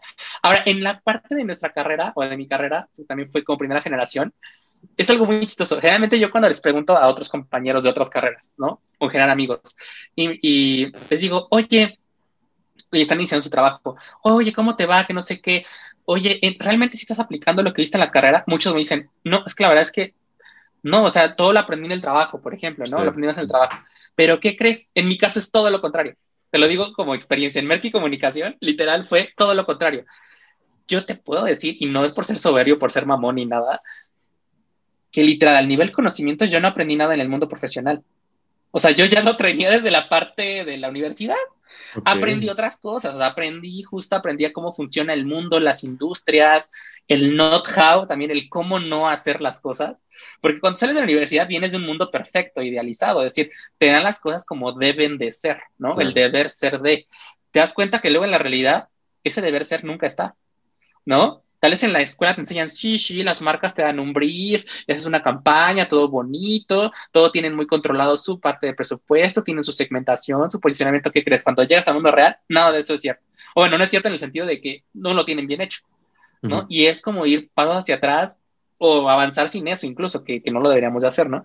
Pero bueno, vaya, o sea, en mi caso, yo digo que literal, al menos afortunadamente sí, eh, no sé si es por la carrera, como dices, que es nueva y que fuimos creciendo con ella, pues la verdad es que sí me dio las suficientes herramientas para, para hacer las cosas bien en la parte, pues literal, de, la parte laboral, ¿no? En mi caso, solo en mi caso, hablo por mí nada más, pues tal es porque mi carrera era nueva, todo era muy nuevo, no sé, pero la verdad es que todo yo ya lo traía de, de la universidad y nada más vine a aplicarlo, a aprender otras cosas más de, como te digo, de industria y así, pero realmente así quedas, uy, uy, aprendí todo en el trabajo, pues, pues no. o sea, lo aprendí mucho también en la escuela, ¿no? Entonces, es algo bien raro, porque luego dicen mis amigos, pero ¿cómo? ¿En serio? Y también no sé si es por mí, por mi actitud o porque he tenido suerte en la vida, no sé. porque yo sí me dedico a lo que estudié. Creo que también es otra parte, ¿no? O sea, pues obviamente igual y no aprendí más en el trabajo porque yo ya lo, porque me estoy dedicando a lo que estudié. Tal vez alguien que estudió, no sé, administración y que de repente está en un trabajo de merca, pues tal vez él sí va a aprender mucho en su trabajo, porque no fue lo que estudió, ¿no? Pero en mi caso, como siempre, fue como ese caminito, y, siempre fue el caminito. Yo me acuerdo que en Televisa me llevaba muy bien con todos, porque literal, como era merca y comunicación, sabía hablarles a la parte de producción, a San Ángel, o sea, sabía hablarles en términos de producción, de cámaras, de micrófonos, de encuadres, de cosas así, ¿no? Y sabía trasladar eso a, una, a un lenguaje más de mercade, que de posicionamiento, que esto, que la propuesta, que la campaña, e incluso sabía transformarla a un nivel comercial, a nivel de, la, de ventas, literal. O sea, podría hablar con los de ventas y decirles tal cosas, estructuras de cosas, todo, como digo, como que hablaba el idioma de todos y era muy padre. Yo digo que eh, también la parte de merca, también creatividad, somos puentes, somos puentes entre estructuras de las empresas que ayudan a que todo funcione, ¿vale? Entonces, por eso yo estaba muy contento. Yo sí estoy muy contento con mi carrera, la verdad. Te vas a ver que te va a ir muy bien en marketing y creatividad, porque es muy similar, ¿no? Tu carrera con la mía, entonces te va a ir muy, muy bien. Y pues sí, tal vez a veces sí es difícil un poco ser primeras generaciones, porque somos como conejillos de indias a veces, pero después vale la pena. Luego también en la carrera luego pasa, y pasaba mucho, y te va a pasar, ¿eh? Ay, te va a pasar a todos los que estén escuchando eso. Eh, en la carrera luego dices, ay, ¿yo cuándo voy a hacer esto en la vida? ¿No? Una materia que no te guste, ¿no? ¿Y cuándo voy a hacer esto? Esto es ni de mi carrera, jamás lo voy a hacer. Tómala. Sí lo ves. Ejemplo, derecho corporativo. ¿Cuándo diablos voy a ver eso? No, pues sí lo ves, ¿no? De repente entras con algunos conflictos ahí, no, ya sea legales, de derecho de propiedad intelectual, lo que sea, y tienes que irte al quite casi casi, ¿no? Con eso que según tú no ibas a estudiar. O el tema de estadística, por ejemplo, yo me acuerdo que yo tenía las matemáticas, lloraba literal, lloraba cuando estaba con este tipo de materias. Y decía, ay, ¿por qué estudio esto? Yo ni siquiera lo voy a utilizar en la vida. Porque que llegó un doctorado y tengo que ver eh, modelos de ecuaciones estructurales y cosas así, ¿no? Que pues literal me tengo que salir al quite y de algo me sirvió al menos las nociones básicas de eso que vi en la carrera, ¿no? Eh, ¿De qué me sirve la parte de contabilidad? Igual y no hago un, o sea, un balance de, general ni un estado de resultados, pero al menos sí me ayuda para comunicarme con el departamento financiero eh, y contable de mi empresa, ¿no? Entonces, vaya, o sí las cosas que cada vez dices, ay, ¿esto para qué me sirve? La verdad es que sí te van a servir en algún momento de la vida, ¿no? Y eso es lo que yo no entendía tal vez cuando estaba estudiando, ¿no? Pero ¿por qué tenemos esta materia? Es de relleno, ¿no? Pues no es relleno, o sea, sí lo vas a ver en algún momento de tu vida. Y es porque te digo, como que te entrenan en esas cosas que no son de tu conocimiento, de tu área tal cual, sino que son estas cosas blandas, cosas que son como muy intangibles, que te preparan para la vida, ¿no? Yo creo que es lo padre de la universidad. Pues es también el, el, tema de lo ambiguo que es cada caso, ¿no? O sea, como dices, puede ser que te dediques a lo que, a lo que estudiaste, puede ser que no, puede ser que en tu trabajo, en tu puesto especial, digo, en tu puesto en específico, sí lo veas, puede ser que en un emprendimiento no, o viceversa, o sea, e, es un tema. Yo, soy muy partidario de educarte no solamente en la escuela, ¿sabes? Educarte ah, en todo lo que puedas, de, por todas las vías que puedas y buscar obviamente que sea de calidad, no, no simplemente a lo loco, ¿no? Que sea educación de calidad. Y creo que actualmente las universidades pasan por un problema de, de percepción en el que la gente los ve como que es un gasto enorme de dinero y un gasto enorme de tiempo para lo que se traduce en la vida laboral real. Que bueno, eso igual, como decías, va a depender mucho del caso de cada quien. Puede ser que sí, puede ser que no. Por eso yo creo que es muy importante el tener todas las habilidades que puedas, capturarlas más, más que puedas, por si sí o por si no, porque no sabes qué te vas a tocar ahí afuera. Claro. Yo igual recomiendo que tengas de las dos partes, ¿no? Si tienes la oportunidad de estudiar en una universidad, hazlo. O sea, en, serio, hazlo. Pero también, y yo creo que siempre tiene que haber esta sed de conocimiento de, la parte de uno y esta parte de buscar nuevas soluciones ante problemas, ¿no? Y eso, yo te vuelvo a las soft skills, por ejemplo. Alguien que tal vez no tiene esa soft skill, se le presenta un problema y es como de, no puedo. No, pero ¿por qué no puedes? Es que no sé hacerlo o no puedo, no. En cambio, eh, yo creo que las personas que tenemos como este chip decimos, no, o sea, si no puedo, lo investigo o veo la solución de cómo sí puedo hacerlo, ¿no? Que justo no necesariamente sea en la universidad, sino literal en, algún otro tipo de contenido. Y sobre todo también creo que la universidad también te da mucha esa capacidad de discernir entre el contenido de valor y el que no es de valor. es súper cañón porque literal en este mundo nuevo, en esta nuevo, en este mundo de internet y así, la información no es un problema. O sea, al contrario, tenemos exceso de información, ¿no? Podemos encontrar información hasta abajo de las piedras, pero no toda la información es de valor, ¿no? O te va a ayudar. Me da, pasa mucho en el neuromarketing. Si tú pones en YouTube neuromarketing, te aseguro que el 80% es pura sandese. O sea, una cosa que dices, esto no es neuromarketing, esto no sé qué sea, ¿no? O sea, es otra cosa, ¿no? Pero le dice neuromarketing y yo, pues que esta no es mi ciela, ¿no? O sea, no es. Pero la gente se va con la finta, ¿eh? Sí, se va con la finta, dice neuromarketing, luego me toca mucho, de todo cuando entrevistamos a gente nueva, porque no sé por qué tiene mucho éxito nuestra división de neuromarketing y entrevistamos a personas y, y nos dicen, sí, es que sé mucho de neuromarketing. Y yo, cuéntame, ¿qué sabes? Y ya me dicen cada cosa que dices, no, es que esto no es neuromarketing. ¿Dónde lo viste? Ay, es que yo tomé un curso con no sé quién y, y, este, y justo vi videos en YouTube y yo, este, sí está padre que los veas, pero este no es neuromarketing, ¿no? Esto no sé qué estás viendo, ¿no? Entonces yo creo que eh, también esa parte de, de esa educación un poco formal te ayuda a saber o intuir, porque tampoco lo sabes a cierta cierta, lo puedes intuir, de qué sí está, o sea, qué información sí es de valor y qué literal están hablando de otra cosa, ¿no? Y pues, igual, o sea, hay que convivir con estas dos partes, ¿no? Igual te digo, o sea, la verdad es que no solo me quedo con lo que aprendí yo en el TEC, con la náutica, sino yo también busco por mi parte cursos, ¿no? En cualquier otra plataforma, ¿por qué? Porque de cualquier manera te ayudan a actualizarte, siempre y cuando con esa visión crítica, ¿no? De a ver qué sí me sirve, qué no, qué literal si se le están volando y están haciendo otra cosa, y que sí realmente como que sí le encuentro más sentido, ¿no? Entonces, eso yo creo que te ayuda. Pero sí, también los dos y siempre buscar encontrar soluciones a los problemas y no pasmarse, ¿no? Porque muchos se pasman y ya no puedo yo. No importa, ¿no?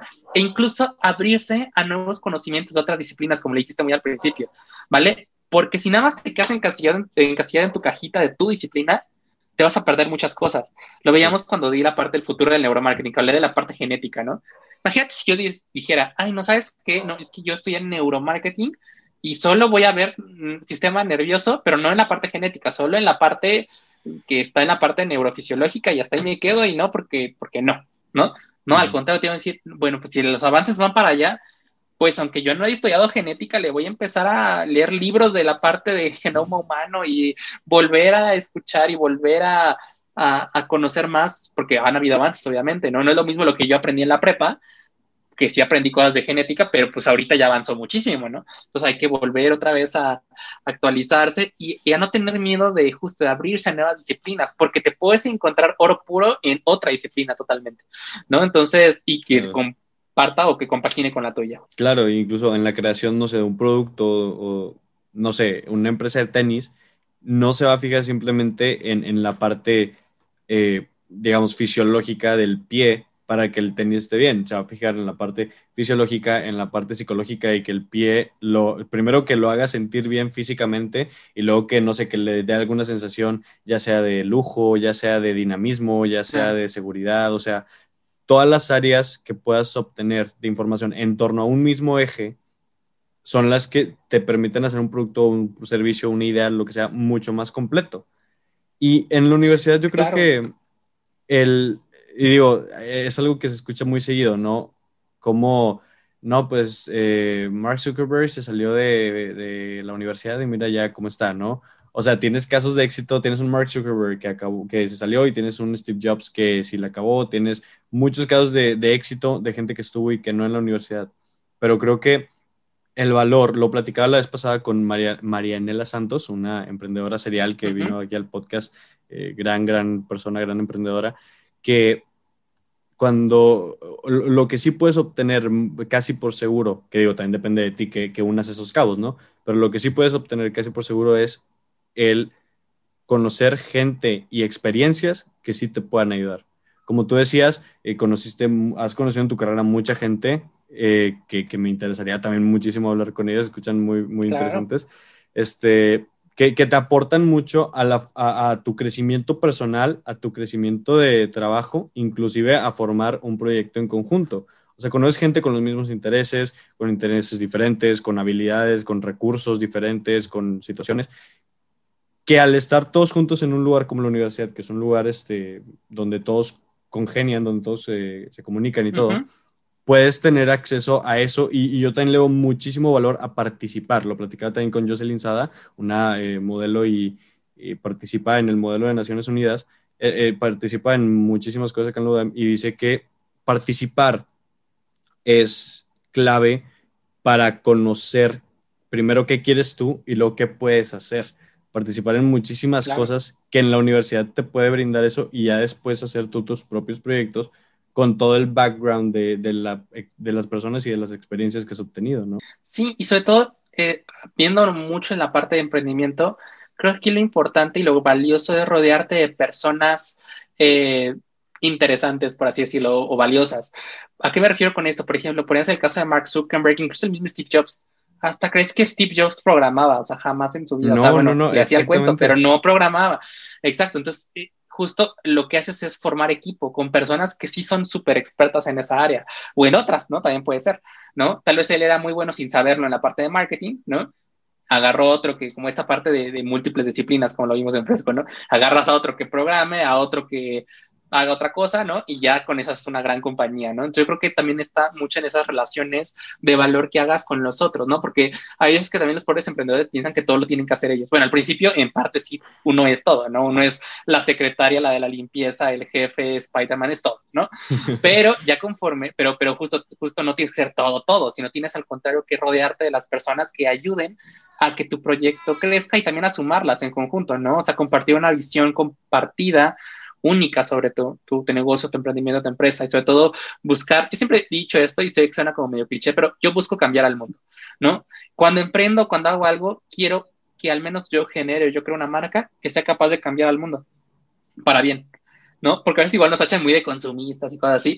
O sea, sí, pero podemos transformarla a una parte un poco más responsable, ¿no? Entonces, eh, y que alguien agregue valor a la sociedad. Entonces, sí está mucho el tema en, con quién te juntas, casi, casi, ¿no? Y porque puedes conocer a personas maravillosas, ¿no? Entonces, eh, únelas, valóralas también, ¿no? Entonces, ¿qué te digo? O sea, y también la parte de emprendimiento es todo un reto, es todo un reto para quien emprenda. No es fácil, pero es muy gratificante. Y, y ¿qué les digo?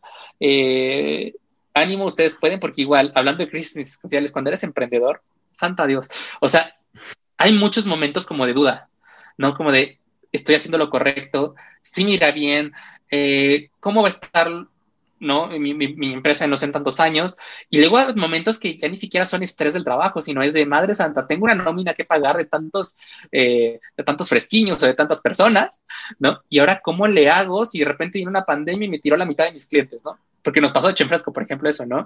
Eh, porque teníamos clientes de todo en el 2020, entonces la mitad se bajaron del barco, pero por eso, porque literal sus industrias se vean afectadas, ¿no?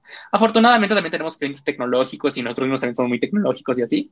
Entonces, pues salimos adelante, pero, pero sí te quedas, o sea, sí enfrentas muchos retos, ¿no? De, y dudas, ¿no? Como de, ay, ¿y si mejor vuelvo a la parte Godín? Ay, ¿y si mejor no sé qué? Entonces, también, exacto, sí te da cosa, pero yo creo que todo vale la pena. Mientras sigas tu pasión, vale la pena. Y, y también ten mucha seguridad en ti mismo como emprendedor, ¿no? Y en tus capacidades. Claro, y, es clave, los emprendimientos se forman con equipos, ¿no? O sea, equipos de trabajo, que yo creo que un buen líder de un equipo es el que contrata gente mejor que él para ciertas cosas, o sea, para las áreas. Primero tienes que formar un equipo lleno de personas, como lo decíamos, conectando con lo que decíamos hace rato, tienes que buscar ser lo más capaz posible en las áreas que sea, en tu rock y en tu business. O sea, en todo tienes que buscar ser lo más capaz, pero obviamente vas a tener algo en lo que eres más capaz que, en otras cosas, ¿no?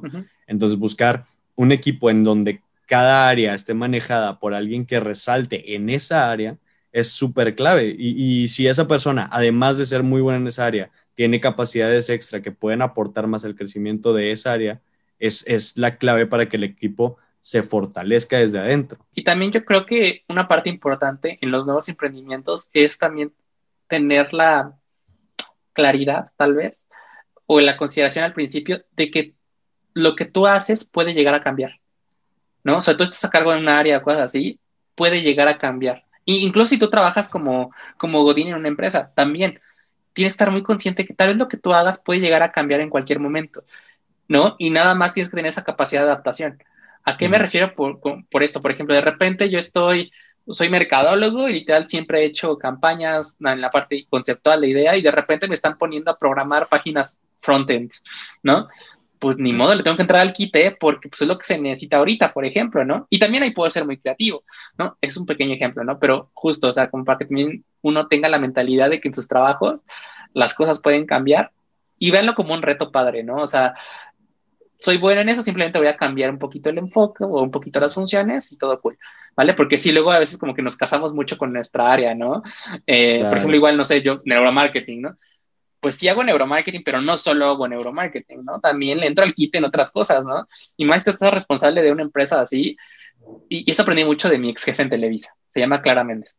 Me decía, tú cuando, eh, tú cuando eres director, literal, tienes que salir al quite por si alguno o alguien no puede estar por X o Y razón que se enfermó, que lo que tú quieras, que no está, se fue de vacaciones, lo que sea, pues aunque tú no estudiaste eso y aunque tú no tengas esa función, tienes que salir al quite, ¿no? Entonces, eh, también por eso te ayuda a saber un poco de todo, porque literal, ahí es que literal, por alguna razón no puedes contar con otra persona por circunstancias extraordinarias, pues ni modo, tienes que chutártelo tú, ¿no? Entonces, pero también a su padre se le mete como sabor a la vida y a los emprendimientos y todo eso. Claro, y, y es un poco hacerlo al modo punk, ¿no? O sea, que al principio tú haces todo, haces de todo, conoces todas las áreas y ya empiezas a meter gente.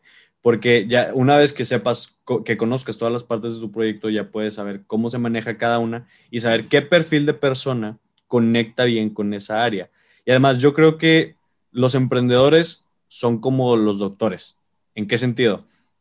Un doctor tiene que ser todólogo y también tiene una especialidad. O sea, hay doctores que son, no sé, ginecólogos o que son eh, de geriatría o que son de pedagogía, digo, de pediatría, pero tienen que saber qué hacer si el papá de alguien le da un infarto. O sea, tienes que saber de todo, tienes que saber cómo manejar el área general y también tener tu área especial, vaya, tu área en la que eres mejor que, las demás. Totalmente, totalmente. Y eso pasa yo creo que en cualquier disciplina, ¿no? Igual en marketing, en administración, en mil cosas pasa eso, ¿no? Que, y también hablando del tema de universidades, pues creo que también en eso la universidad te ayuda, ¿no? Como que sepas un poquito de todo, ¿no? Y ya después tú ya te, te especializas un poquito en algo más, ¿no? No está mal, al contrario, o sea, ya, vaya, ya, ya serás un profesional que sea capaz de eh, saber qué hacer en determinadas circunstancias de la vida que tal vez no tengan que ver con tu carrera, ¿no? Entonces sí, siempre es importante eso. Igual me encantó tu ejemplo de justo de los médicos, tal cual. Claro, oye, y aprovechando que se abrió la coyuntura del de, tema del emprendimiento, porque pues tal cual eres un emprendedor, y este, ¿qué, qué, qué miedos tuviste cuando empezaste al emprender? O sea, cuando decidiste dejar la vida... Eh, pues no decir Godín, o vaya, no sé cómo decirle a tu vida de trabajo en Televisa y de, de trabajos de ese tipo, y decidiste irte con tu proyecto, ¿Cómo te sentiste? ¿Sentiste miedo? ¿Sentiste emoción? ¿Cómo te sentiste? Sí, o sea, siempre, siempre se siente un miedo, sobre todo porque uno está acostumbrado a ciertas cosas que difícilmente uno renunciaría porque uno está acostumbrado. ¿A qué me refiero con esto? Sobre todo cuando vas muy, muy empezando, eh, sientes mucho la diferencia, sobre todo de, por ejemplo, de la parte del sueldo, ¿no? O sea, uno en una parte Godín está acostumbrado literal a recibir su sueldo, así se caiga el mundo, pues cada quincena o cada mes está ahí su dinero, le eche muchas ganas o no, obviamente hay que echarle ganas, pero muchas ganas, ahí está, ahí siempre va a estar, ¿no? O sea, como que uno vive más cómodo financieramente hablando, ¿no? Cuando es un poco más godín, obviamente no nos gaste lo que sea, pero eh, yo creo que es el mayor reto y un, un miedo también como de, y ahora, ¿cómo le voy a hacer para lograr el mismo nivel de ingresos que yo tenía en mi mundo godín? Siendo emprendedor. Y obviamente al principio no lo vas a lograr de la noche a la mañana, o al menos no tan rápido, ¿no? Entonces, eh, sí da miedo porque luego, o sea, igual y los primeros meses no tanto porque tal vez tienes tu colchoncito y cosas así, ¿no? O sea, como que mm. te la llevas leve, normal, pero llega un punto en que dices, ay, como que ya se me está acabando el dinero, ¿no? Y aparte le tengo que inyectar a fresco, pero aparte tengo que pagar cosas. Y es de, madre santa, ¿en qué me metí? Literal, es como que el mayor miedo, así como de, ay, ¿no? Obviamente es cuestión como de aguantar un poquito, ya después obviamente ya la empresa fue creciendo, ya no hay tema en ese sentido, pero, pero sí, al principio sí era muy de, ay, o sea, como que, y te que ese miedo como de, ¿estaré haciendo lo correcto? Más que miedo es duda, es una duda de, ¿estaré haciendo lo correcto con mi vida o no? ¿No? Este, pero también luego es bastante padre no digo que ser emprendedor sea más fácil o menos trabajo, simplemente que es ligeramente más flexible. ¿A qué me refiero con esto? Uno se explota solito, ¿no? Y básicamente puede darse tiempo de ciertas cosas al principio, al principio, porque igual después ya parece igual un trabajo godín. ¿no? Pero eh, puede, o sea, puede darse ciertas libertades al principio, ¿no? Que con un trabajo de por ejemplo, no puedes, ¿no? Como dedicarle tiempo a tu familia, a tu perro, a tu gato, a tu esposa, a tu amante, a quien quieras, pero también como a tomar ciertos descansos. Por ejemplo, eh, yo te lo digo, soy una persona nocturna. O sea, a mí me levantas a las 6 de la mañana y neta no funciona. ¿Para qué? No, no funciona. o sea, yo no soy como, yo no soy como los emprendedores que luego leen que se levantan a las 4 de la mañana y están felices. No, ni, no, yo no. O sea, yo me levanto a esa hora, no, no, me muero ahí, ¿no? Entonces, y yo desde chiquito, desde que era bebé, yo era nocturno, ¿no? Entonces, eh, pues justo, eh, por ejemplo, cuando eres emprendedor, incluso yo, por ejemplo, sí me podía levantar un poquito más tarde que si tuviera una parte Godín pero también eso implica acostarte un poco más tarde que si eres Godín, pero es porque así, me, así funciono yo, o sea, como que te conoces más a ti mismo, así de, no, pues que yo funciono más en las noches, y es una realidad, ¿eh? Si me pones en una computadora a las 7 de la mañana, estoy perdiendo el tiempo.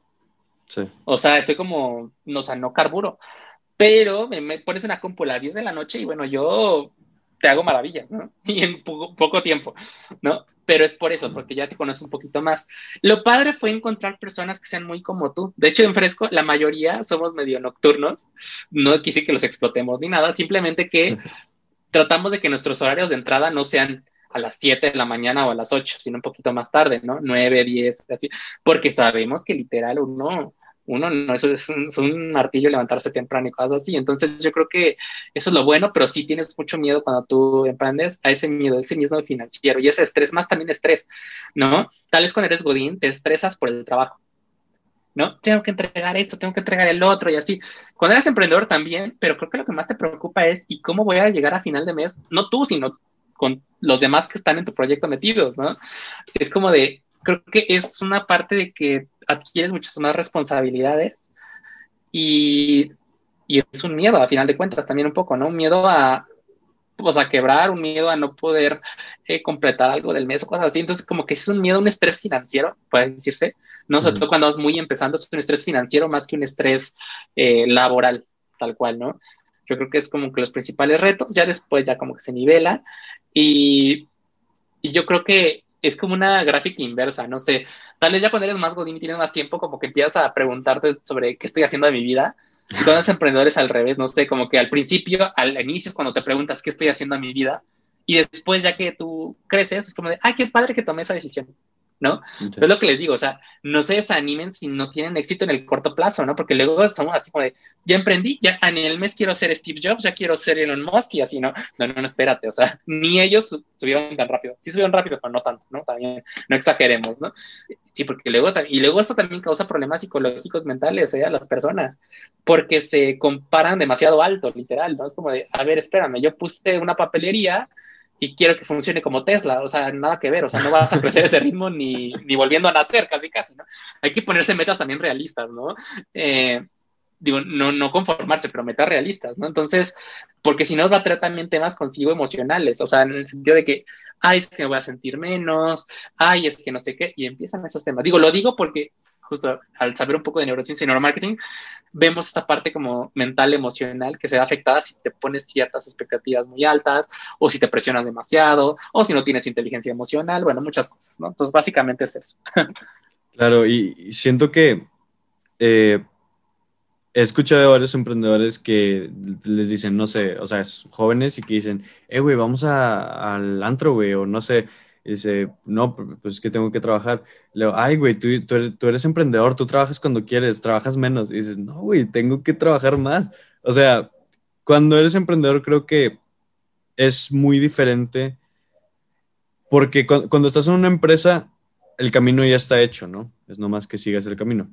Cuando eres emprendedor, tienes que crear tu propio camino. Y eso es mucho más difícil, creo yo. O sea, crear un camino que sea funcional, que sea acorde a lo que quieres y acorde a lo que funcione y que eh, es, un rollo, ¿no? Y luego que, sea también capaz, o sea, que esté bien hecho como para que otras personas lo puedan seguir y pueda seguir creciendo el proyecto sin ti. Claro, y es un reto, es un reto. Y yo, a mí me gusta mucho una frase que, que la voy a que se me olvide. Es de, ¿tú trabajas para conseguir tu sueño o para conseguir el sueño de alguien más? ¿No? Eh, y es eso, básicamente, ¿no? O sea, pues ni modo, si tú quieres trabajar para tu sueño, pues te va a costar trabajo. O sea, no digo que tampoco quiero meterles una mentalidad de así de, trabajo arduo y flagélense. No, no, no, no. Pero me refiero que al principio, pues de la realidad sí es un poco más difícil y tienes que sacrificar algunas cosas, ¿no? Como tú decías, salidas, eh, comidas y así. Y, me pasó, o sea, yo que soy más chavo, luego me decía yo, pues ahorita a mis 24 años debería estar en un antro en algún lado, ¿no? Aquí en, aquí haciendo este modelo de negocios, es decir, ¿no? Sí. Pero creo que al final eh, la recompensa vale, ¿no? Porque tal vez quien sí estaba muy en esas fiestas, pues tal vez ahorita lo ves y dices, no, pues qué bueno que no estuve ahí, ¿no? O sea, bueno, que no le seguí por ese camino, ¿no? Porque tiene otro tipo de problemas, tal vez, ¿no?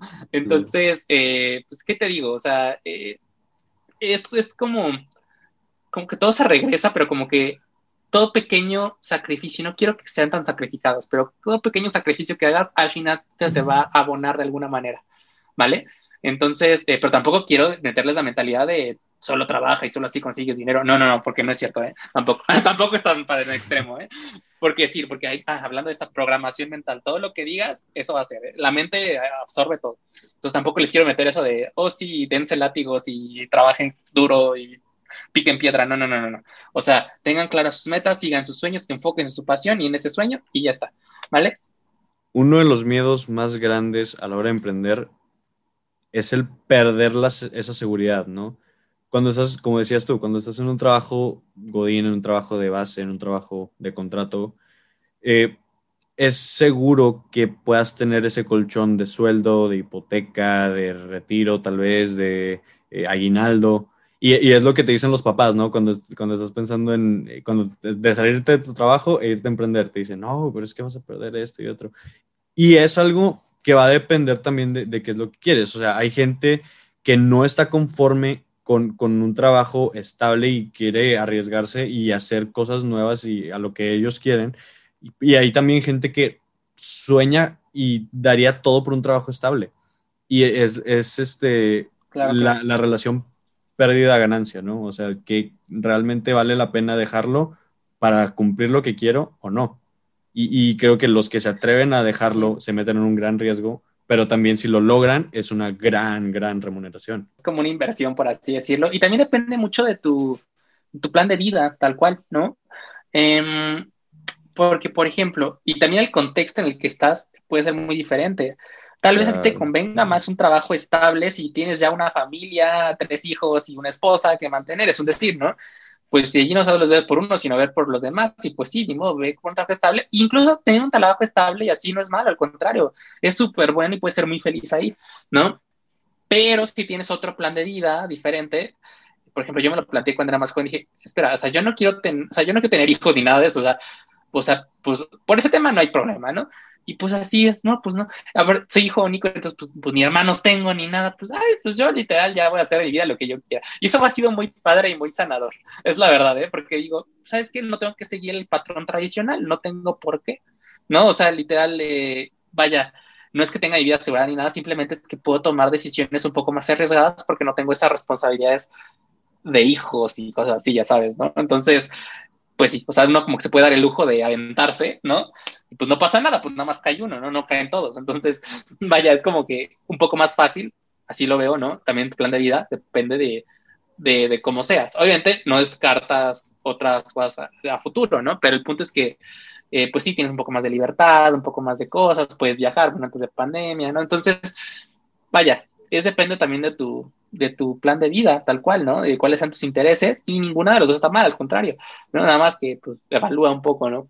En qué contexto estás o en qué situación estás y ya tú decides. Claro, todo, todo depende de tu, de tu propósito, a fin de cuentas, ¿no? Eh, de emprender de, requiere más trabajo, pero es cierto, como tú decías, que ese trabajo va a ser más acoplado a, a lo que tú quieres, o sea, a, a cómo trabajas tú mejor, ya sea la más flexibilidad que decías.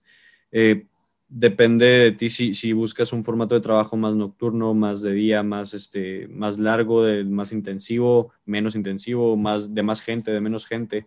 Eh, todo eso y, todo cae a fin de cuentas en el propósito, ¿no? Hay gente que quiere un trabajo normal, hay gente que no, y, se sienten felices cada quien en lo suyo. Y, es la importancia, ¿no? De, de la, la, importancia final de, de, ser feliz en lo que te, en lo que quieras, si puedes lograrlo, y también pero también está el otro tema de, de, las vueltas que da la vida, ¿no? A lo mejor eh, te das cuenta como los emprendedores que se dan cuenta a los 60 años que querían emprender y, cambia su propósito de vida y ahora buscan la felicidad en otro lado. Y, así es la vida, o sea, tienes que cambiar de camino, no cambiar la meta, que es ser feliz a final de cuentas, pero puedes cambiar el, el plan. Sí, y nunca, y nunca es tarde, ¿eh? nunca es tarde, al contrario, todo momento, así sean jóvenes, más grandes, viejitos, lo que ustedes quieran, la verdad es que nunca es tarde para emprender y lograr su propósito o sus sueños, ¿no? Entonces, creo que es eso, encontrar el propósito que tienes en la vida, ¿no? Por ejemplo, el propósito en la vida, digo que es muy superficial, pero es muy bonito, hacer este mundo más bonito tal cual. Y él cómo lo haga, pues pues a través de marketing, a través de enseñar cosas más bonitas, porque luego los profes están cada cosa muy cargada, muy fea, si te fijas, no es por nada, pero mis presentaciones son bonitas y todo, ¿no? Entonces, básicamente es eso. O sea, mi, misión en esta vida es hacer el mundo más bonito. Si lo hago con marketing, perreando, lo que yo quiera, es otra cosa, ¿no? Pero de qué hice el mundo más bonito, hice el mundo el más bonito, ¿no? Entonces, así busquen como que esa verdadera pasión, o sea, ¿para qué están aquí? ¿Para qué estoy en el mundo? Se vale a veces tener esta crisis existencial de, ay, pues que no lo había preguntado, no lo sé pues hay que descubrirse. También yo creo que es mucha parte de autoconocimiento, ¿no? Solamente si te conoces a ti mismo, puedes transformar tu entorno y puedes lograr tu sueño, porque si no, ni siquiera sabes cuál es el sueño, ¿no? Entonces, justo eh, creo que es eso también conocerse mucho a sí mismo, mucha introspección. Claro, y es este, el, suena muy hippie, suena súper filósofo, suena súper acá, pero el propósito es lo que le va a dar sentido a muchas cosas. Es, ese, el, es el faro que te va a, a, a saber a el faro que te dice a dónde ir, que te ubica, que, te, pone en el mapa, vaya, que sabes dónde, dónde estás. Yo, yo, por ejemplo, a veces eh, me pongo en, tengo como esta pelea, ¿no? A veces estoy trabajando o, no sé, agarro el celular mientras estoy trabajando y me vienen a la mente este, el angelito y el diablito, ¿no? Pero a veces no sé cuál es el ángel y cuál es el diablo. De que, oye, este, eh, estás eh, una frase que siempre me acordará, que quien, quien lucha por sus sueños está dispuesto a sacrificar más que los demás. Pero luego también está el otro de, hey, hay más cosas que solo el trabajo. Entonces es como que, ay, ¿le sigo o no le sigo? ¿Sabes? Estoy como que atrapado de, ah, no sé qué hacer. Y, está cañón, o sea, y son las crisis, hay crisis obviamente más grandes y hay también como que microcrisis que te atacan a cada rato, que digo, en mi caso han sido cada, cada día, yo creo. Sí, es normal y creo que hay que aprender a, a vivir con esto, pero sobre todo a sacar las buenas de, estas, de estos diálogos internos que tenemos, ¿no? De esas pequeñas crisis, porque la verdad es que nos dan algo, nos aportan, ¿no? Y no tratar de reprimirlas, porque luego lo que pasa es como de reprimo esa parte, ¿no? Así como de no, me enfoco en, hay que también ver qué es lo que realmente queremos, ¿no? Y tener justo esta parte de, de sí esta guía que es el propósito, pero, pero sí siempre tener ese diálogo con nosotros mismos. Creo que es muy, muy sano en lugar de callar nuestras voces o reprimirnos, no, al contrario, hay que aprender a vivir justo con esa dualidad y sobre todo para las mentes creativas.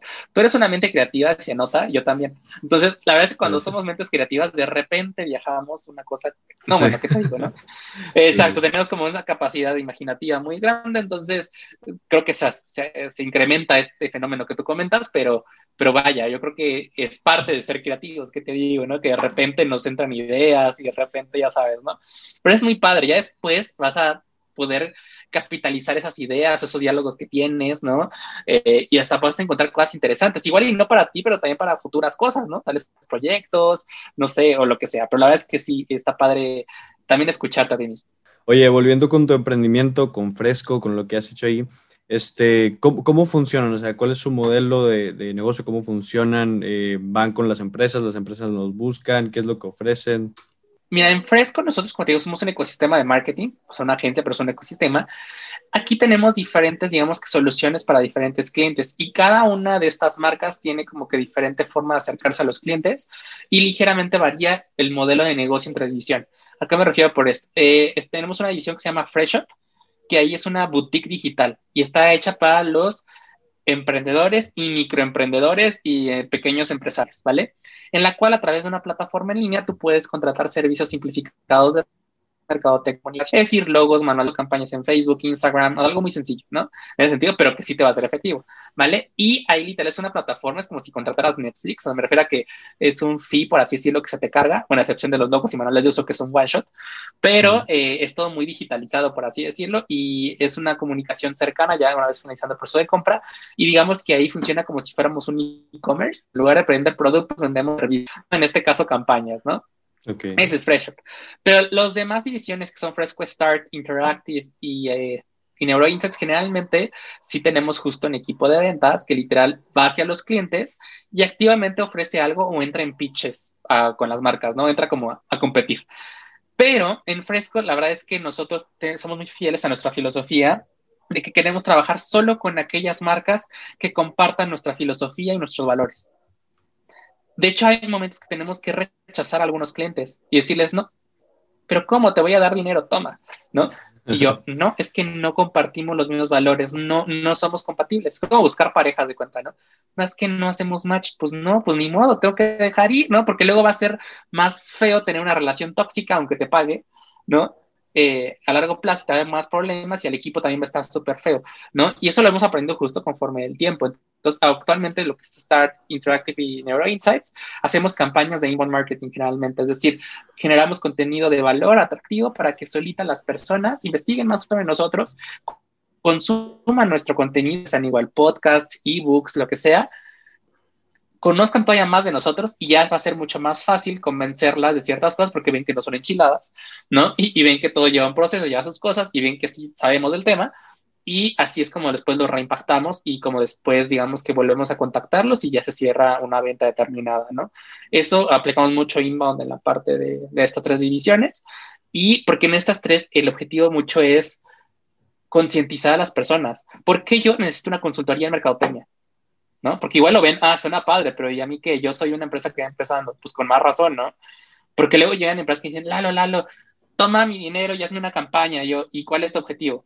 No sé, ventas, ¿no? Yo, ese no es un objetivo bien, pero es que yo quiero vender más. Yo, bueno, está bien, vamos a vender más. Oye, ¿cuál es tu segmentación? ¿Qué es eso, Lalo? Bueno, ¿cuál es tu posicionamiento? ¿Esto con qué se come? No, pues estamos mal, ¿no? Entonces ahí es cuando decimos, ¿sabes qué? No te puedo hacer campaña, te rechazo, no te puedo, o sea, no, vamos con las patas, no, no, no. Si quieres, te puedo asesorar en la parte estratégica. Y ahí sí vas a definir un objetivo de mercadotecnia, un posicionamiento, una segmentación, el marketing mix, bla, bla, bla. Y ya que tengas eso, ahora sí hablamos de campaña. ¿A poco se necesita todo eso, Lalo, para una campaña y que me ayude literal a lo que yo quiero? Pues tienes que hacer eso, no te voy a mentir, no te puedo vender humo, pero no quiero, ¿no? O sea, necesitas eso y después ya si quieres hacemos la campaña. Ya que tienen todo, ahora sí lleva Interactive, ¿no? Y luego en Neuro Insights es mucho también como de concientizar para qué sirve el neuromarketing, porque nos confunden siempre, siempre, siempre, ¿cómo te idea? ¿Y cómo sufro? Con neuroventas, siempre nos confunden, siempre, no hay cosa que no nos confundan con neuroventas, ¿no? Vamos a aprovechar para, para, para, aclarar la diferencia. ¿Qué es neuroventa y qué es neuromarketing? Vale, perfecto. Anteriormente hablamos de neuromarketing, que dijimos justo que era eh, evaluar cómo respondemos neurofisiológicamente a los estímulos de mercadotecnia utilizando tecnología de neurociencia, ¿vale? Todo creo que cool ahí en la parte de neuromarketing. Ahora, neuroventas es como una prima del neuromarketing. Esas primas que sí son tu familia, pero son medio chacalosas, ¿no? Pero son muy efectivas, la verdad es que sí, ¿no? Entonces, esta prima, literal, que es en las neuroventas, la diferencia que tiene con el neuromarketing es que neuroventas no usa tecnología de neurociencias forzosamente. ¿A qué me refiero con esto? Yo para poner en práctica las neuroventas, no te tengo que poner un electroencefalógrafo, ni un eye tracker, ni un dispositivo de respuesta galvánica, ni tiene que ver con el método científico.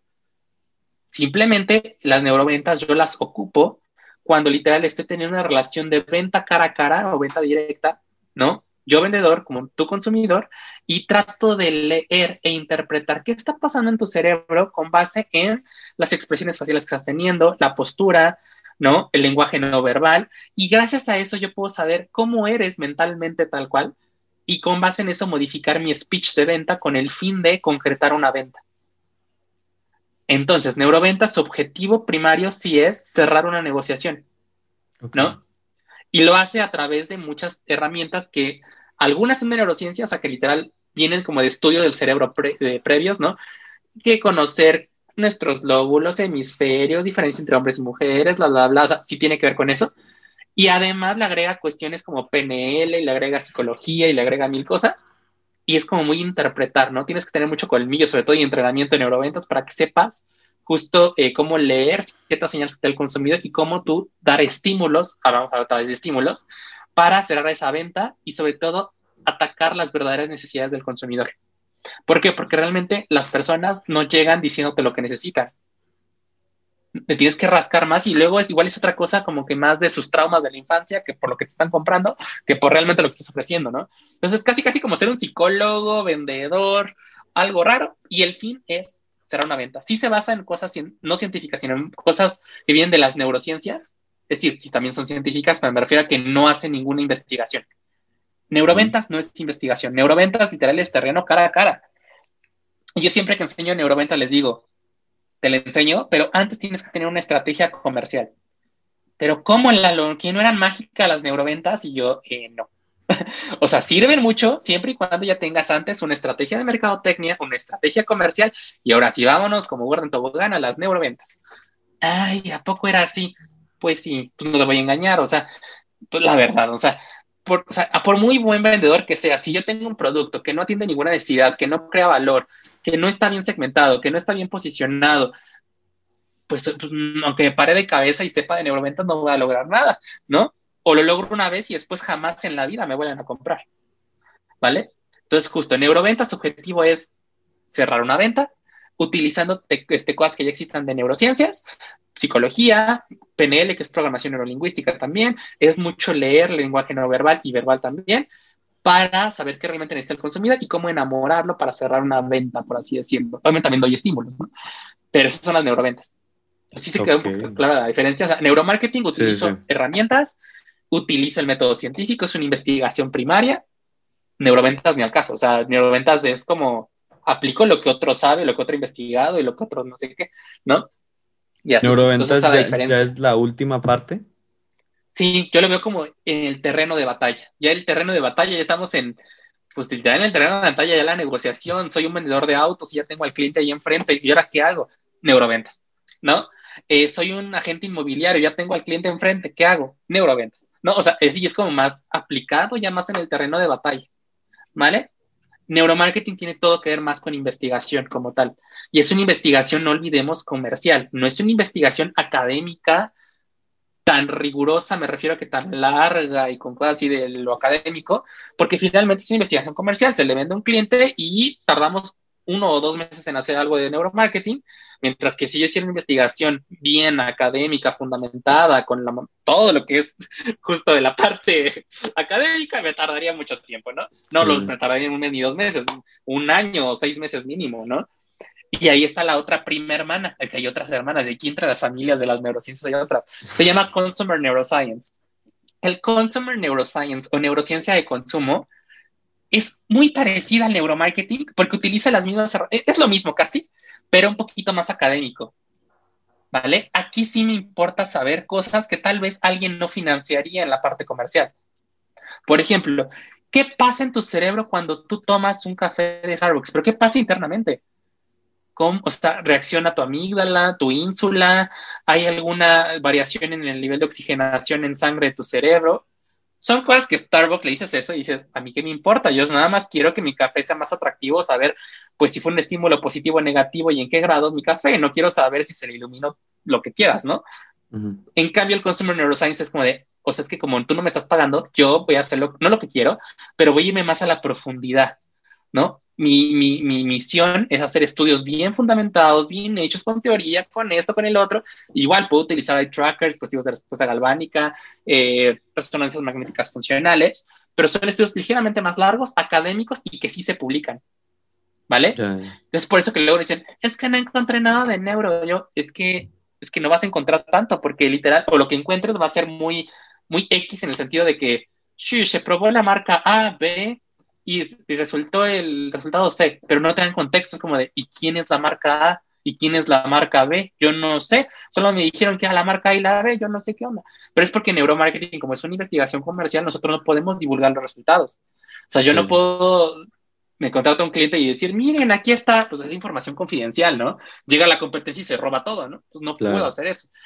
Sin embargo, en la investigación académica, como no es tan financiada, pues sí es financiada por universidades, pero no es financiada por la marca tal cual, sino gente por industrias, ¿no? Pues la verdad es que yo puedo publicar bien lo que yo hago y hay una fundamentación y todo el mundo está feliz porque lo publico. Neuromarketing generalmente no publicamos nada. Y eso es lo que nos critica mucho. Pero es porque es comercial. Finalmente, quien me paga es un cliente y es información confidencial que vale oro para ellos. Yo no puedo estar publicando mis estudios de Coca-Cola o de Bimbo y así. Puedo mencionarlos. Se fija cuando doy conferencias, digo, y si hice una empresa para una marca de consumo, tal, tal, tal. Nunca digo cuál es. ¿No? Y cuando la digo es porque la marca me dijo, ándale, Lalo, ya, dinos, ya dilo, ¿no? O porque lo hice en una institución académica, ¿no? Ah, una práctica en el TEC, en la NAGUA, que así, que a final de cuentas, ¿cómo te digo? son tal vez pruebas piloto, cosas así, pero no es algo eh, tan confidencial ni tanto que les vaya a afectar, ¿no? Entonces, por eso es que se nos critica mucho, es que no que publicara nada, es que no voy a publicar nada de una marca, es que no, no puedo. no, o sea, básicamente por eso. Pero esa es la diferencia entre estas primas de las neurociencias. Hay muchas, ¿eh? uy, luego se puso de moda la parte de neuro, ¿eh? Ya le ponen neuro a todo, neurocalcetines, neuro no sé qué, ¿no? Y así, así se van, ¿eh? Pero sí, existen otras primas hermanas más chacalosas todavía que las neuroventas, pero que son, son chacalosas, pero al final de cuentas sí te aportan algo, ¿no? O sea, las neuroventas al final de cuentas sí convierten en algo, en este caso una venta. Está la neurocomunicación, por ejemplo, que ahí el enfoque de la comunicación cambia hacia ser una, ya sabes, este receptor, emisor, mensaje, a estudiar muchísimo cómo los humanos se comunican y qué pasa con la comunicación en el cerebro tal cual. Entonces, cambia un poquito el modelo de comunicación en neurocomunicación y el objetivo de la neurocomunicación es comunicarme efectivamente, no vender, comunicarme efectivamente. De hecho, digamos que un precursor de las neuroventas fue la neurocomunicación. Primero surgió la neurocomunicación y después surgió la neuroventa un poquito, ¿vale? O sea, están muy relacionadas, igual con neurocomunicación, no es necesario que haga investigaciones primarias con estos equipos tan wow, sino simplemente me baso con lo que los compadres de la parte clínica ya investigaron, ¿no? Con lo que otros psicólogos, neurólogos cognitivos, y empiezo a hacer una mezcolanza y rara, ¿vale? Pero con el fin de qué? Igual es muy práctico, con el fin de comunicarme efectivamente, que mi mensaje realmente llegue a los cerebros y al, pues, a los cerebros de los consumidores. Y aquí vemos a las personas más que, sí tenemos que hablar como personas, pero vemos más como de hablarle a los cerebros, casi casi, ¿no? De cómo procesan y cómo todo. Entonces, la neurocomunicación. También hay otra, está el neuromanagement, por ejemplo. El neuromanagement es más hacia la parte justo de administración. Y aquí lo que eh, tiene que ver más es con la parte de gestión de equipos, ¿vale? Yo gestiono equipos sabiendo las características cerebrales individuales y cómo cada individuo puede permear el comportamiento de otro. Aquí sí hay una cierta interacción social para que veas, ¿vale? Pero basándonos muchos de la parte neuro, ¿no? Entonces, eh, es otra prima hermana que igual no necesariamente utiliza herramientas neurocientíficas. O sea, no investiga primariamente, sino agarra de otros, este, pues otros autores de otras áreas y las mete en su, en su cajita, ¿vale? Pues digo que hay muchas de neuro, todas son válidas, pero pues hay diferencias, o sea, no es lo mismo neuromarketing que neuroventas, que neuromanagement, que neurocomunicación, y así hay más, ¿eh? Pero creo que ya te dije más de las que me preguntaste. Sí, sí, o sea, y, y digo, así como lo veo yo, ahí tú corrígeme, en el tema de la relación de neuroventas con, con neuromarketing, sería primero que el cliente viniera con propuestas de, todavía no la estrategia comercial, sino con propuestas de estrategia comercial. Ves en neuromarketing cuál funciona, cuál, propuesta funciona de producto o de, de, servicio, de lo que sea. Después determinan cuál funciona más y eso ya lo pueden pasar a neuroventas ya a la hora de venderlo, ¿cierto? Sí, es correcto. Ahora, nada más aquí súper claro tomar en cuenta que neuromarketing no, no evalúa estrategias, evalúa algo ya muy tangible el resultado de la estrategia. ¿Qué me refiero con esto? El producto, que el comercial, que la experiencia. Porque si yo evaluara la estrategia, tendría que evaluar el documento estratégico de una empresa y cosas así. Eso no lo evaluamos, ¿no? Con Neuromarketing. ¿no? Pero sí evaluamos la consecuencia final, ya cuando el producto ya está hecho o ya está un prototipo, ¿no? Ahí es cuando dijimos, ah, bueno, le evaluó con neuromarketing y después vamos justo con la parte de neuroventas, pero pasando antes por la estrategia comercial, ¿no? Y lo que yo le digo a todos, antes de meterte con todas estas cosas muy padres o muy padres, ten bien lo básico. Deja tu neuromarketing, marketing solito, solito, que si digital, que si no, Marketing solito, tenlo bien. Las bases, que son muy básicas, que aplican para digital y no digital, tenlas bien. Una vez que las tengas bien, ahora sí vámonos con otras cosas, ¿no? Porque luego lo que pasa mucho, y también pasa con los emprendedores que se quieren comer al mundo, ¿no? Que no, es que es neuroventa, no sé qué, y otra cosa, neuromarketing. No tienen ni siquiera lo básico, pues no te va a servir. Y es cuando se desilusiona, ¿no? Y luego dicen, es que no sirvió, es que está muy feo. Pues espérate, es que no tenían ni siquiera las bases, ¿no? Y ya quieres irte con los adornos, es como construir una casa, ¿no? No tengo los cimientos y ya le compré hasta, hasta el florero, ¿no? Y, pero, pues, y el cimiento, no, no hay casa, ¿no? O sea, lo mismo, ¿no? Exacto. Sí, o sea, el, neuromarketing, ahora, qué bueno que me diste ese, ese como disclaimer. El, el neuromarketing lo que evalúa es el impacto potencial de los productos para que ya después con esa información la empresa pueda hacer la estrategia. Ah, la estrategia y otras tácticas, por ejemplo, otras tácticas como mercadotecnia emocional, experiencial, sensorial, con estos inputs o con estos insights, uy, yo puedo hacer experiencias increíbles, pero eso ya es terreno de nuestra hermana, que es la justo la merca experiencial, emocional o sensorial, que ya literal transforma nuestros insights de neuromarketing en acciones palpables en un olor, en un, eh, una experiencia envolvente, en un simulador, en una ambientación, ¿no? Neuro evalúa todo eso, pero los quien se encarga literal de ir con sus herramientas y literal ponerle los inciensos y ponerle otras cosas y ver los colores y todo lo demás, es la, la hermana esta, que es la mercadotecnia emocional sensorial experiencia, ¿vale? Ya, ya, muy bien, ya quedó mucho más claro que están relacionadas a fin de cuentas, ¿eh? Alguien que se dedica a neuro, sin problema, se puede dedicar a la parte sensorial, experiencial o emocional, y viceversa, ¿eh? Alguien que tenga eh, esa parte, o sea, que tenga una formación en esas disciplinas, también se puede dar el salto aquí al neuromarketing, ¿no? Le encontraría mucho sentido también. Entonces, no, no están peleadas, al contrario. Muy bien. Oye, eh, Lalo, en, en Fresco, pues tienes varias áreas, ¿no? En tu sitio web están este, mejor explicadas, que de hecho aquí las tengo. Está Fresco Start de consultoría y branding, está Fresco Interactive de campañas interactivas, Fresco eh, Legion de generación de leads, eh, Fresco Neuro Insights de neuromarketing, eh, Fresco Academy de cursos y talleres. Y, oye, pues has tenido, has tenido muchos clientes, ¿no? O sea, has tenido de entre ellos Amnistía Internacional, el TEC de Monterrey, el Atlético de Madrid, AstraZeneca, que ha sonado bastante ahora con el tema de la vacuna. Oh, vaya, sí. ¿Cómo, haces para que teniendo este, tantas divisiones y que pues las divisiones van a, a clientes diferentes, ¿cómo haces? Dicen que el que mucho abarca poco aprieta. ¿Cómo haces para que tanta división no te, te desvirtúe eh, la organización o los sistemas? Sí, es mucho más cansado, te lo digo, no te lo digo, o sea, te lo tengo que decir, honestamente es mucho más cansado. Sin embargo, fuimos en contra de la tendencia de solo enfócate en una cosa, ¿no? Hay quienes nos decían, incluso si ves algún libro de emprendimiento, de negocios, es como enfócate en una cosa antes de diversificar. De hecho, sí pasó así, o sea, primero éramos uno y después nos diversificamos. Pero después dijimos, no, espérame, es que nuestra filosofía es más sistémica y más de un ecosistema, no nos podemos quedar con una cosa, aparte sabemos hacer más cosas, ¿no?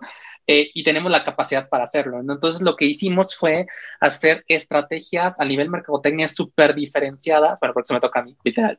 Fue una estrategia súper diferenciada para cada una de las divisiones. Es decir, eh, Fresco es un papá, velo como un PNG, ¿no? Es un PNG, un ente ahí fresco, pero quien realmente toca al consumidor son las marcas. Fresco Start, Neuro Insight, Legion, y velo como las marcas de PNG, Head Shoulders y así, ¿no? Entonces, bueno, todo claramente lo. Pero como la empresa madre. la empresa madre. Pero cada una de las marcas tiene su propio posicionamiento y su propia segmentación. Es decir, el posicionamiento de Fresco Start es uno y tiene, ataca un segmento de clientes distinto completamente. Bueno, no completamente, pero es distinto al de Lead o al de Neuro o al de Interactive. ¿No? Hay veces que también esto nos ha ayudado mucho a hacer la parte de cross-selling. ¿A qué me refiero con esto?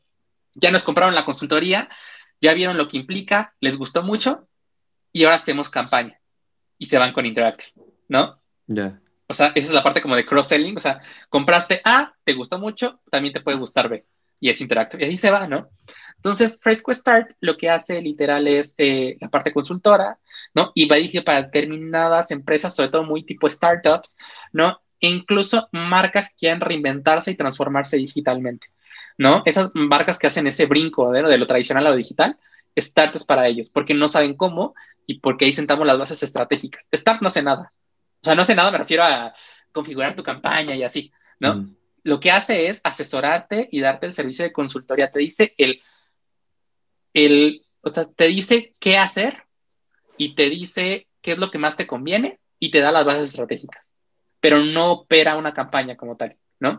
Donde sí operamos campañas es en Interactive y aquí ya son campañas ligeramente más avanzadas que integran esfuerzos con inteligencia artificial, automatización de marketing, ¿no? Son cosas un poquito más complejas, ¿no? Pero que es muy padre porque ahí traqueamos justo las diferentes fases del consumidor dependiendo del embudo de conversión.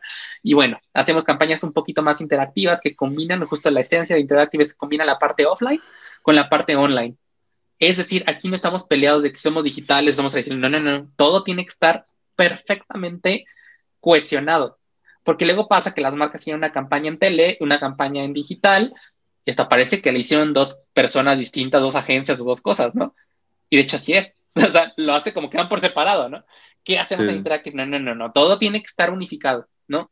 O sea, no ser igual, obviamente, ¿no? Que ponga lo mismo en ABCD, pero sí tiene que estar adaptado y unificado a ciertos mensajes y generar interacción y también Interactive se divide en varias cosas que, bueno, ¿por qué te cuento? Bueno, Interactive se divide en una, una marca que se llama Flow. Flow es nuestra plataforma de automatización de marketing. Está Fresco Interactive Experiences, que ahí lo que hace, o lo que hacíamos era muy la parte de BTL, activaciones y así. Por la pandemia migramos a ser como una plataforma de creación de eventos en streaming, ¿vale? Ok. Pero bueno, eso es Fresco Interactive Experience, lanzamientos de marca, pero en streaming, ¿no? Todo eso ha funcionado muy padre, ¿no? Y también está eh, la parte de Fresco Interactive Flex. Flex realmente no es un servicio, sino es una forma de contratarnos. Flex es una bolsa de dinero virtual. De hecho, tenemos una moneda propia en Fresco. Se llaman Frescoins. Así como los bitcoins, tenemos los Frescoins. ¿vale? ¿Por qué tenemos los Frescoins? Porque literal, eh, en Fresco Interactive es muy difícil decirle a un cliente, ¿sabes qué? Mensualmente vas a contratar solamente esto y va a ser rígido de aquí a seis meses. No podemos ser tan rígidos en Interactive porque literal en las campañas te debemos de optimizar continuamente y tal vez una cosa que aplicaba en el mes uno no aplica en el mes dos, pero tal vez sí aplica en el mes tres. Entonces, ¿qué hacemos? Lo que hacemos es vender nuestros frescoins. Y luego ya al cliente le decimos, ¿sabes qué? Tal acción o tal cosa te cuesta tantos frescoins. Entonces chupa de su bolsa de dinero.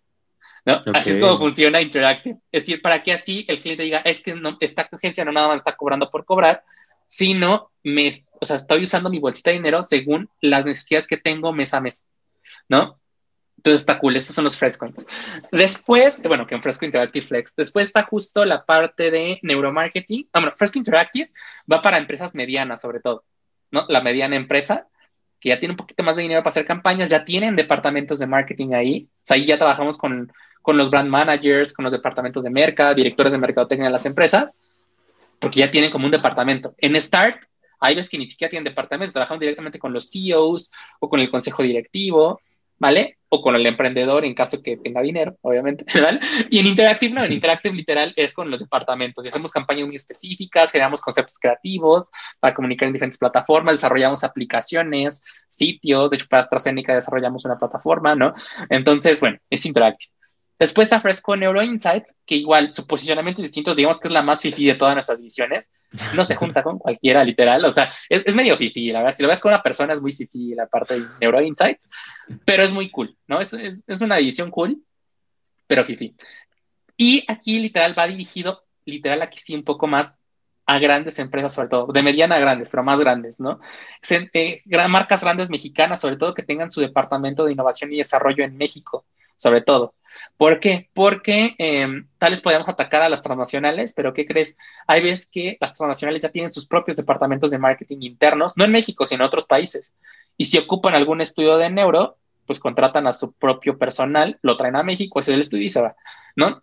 En cambio, los que son mexicanos, pues realmente a veces no tienen desarrollo de neuromarketing en México, ¿no? Y es donde más atacamos, ¿no? Temas de Guadalajara, temas de, o sea, Guadalajara por la parte tecnológica, ¿no? Se me refiero, hay muchas, eh, el sector de TI está muy padre, también la parte creativa, ¿no? Y en otras partes de la República, justo es lo que hacemos, ¿no? Atacar a empresas que literal tengan su Departamento de Innovación y Desarrollo en México, pero también es nuestra manera de entrar con marcas que de otra manera no pudiésemos entrar. ¿A qué me refiero con esto? Si yo con Interactive tratase de entrar a alguna marca o con una empresa, difícilmente me contrataría. ¿Por qué? No por mala onda ni porque sea bueno o malo, no. Es porque ya tienen contratos preestablecidos con sus agencias de años o meses, ¿no? Entonces no van a dejar a su agencia por mí, no, ni al caso. Pero con Neuro, ¿qué crees? En Neuro no, no competimos directamente, al contrario, evalúo lo que hace tu agencia o evalúo lo que hace tu departamento de innovación y desarrollo. Y así poco a poco ya después se enteran de que literal también hacemos lo otro y, literal también nos quedamos con lo otro, ¿no? Pero es poco a poco, ¿no? Entonces, NeuroInsight tiene otra, otra, otra forma de comercializarse diferente, ¿no? Y es, y bueno, todas, justo los clientes nuevos, nuevos, los que no provienen de relaciones, sino de nuevos nuevos, pues literal son a través de campañas Simon, porque lo estamos concientizando continuamente, como te decía, ¿no? Porque literal son incluso terminologías, son conceptos que son difíciles de adquirir o difíciles de entender en una primera vez, ¿no?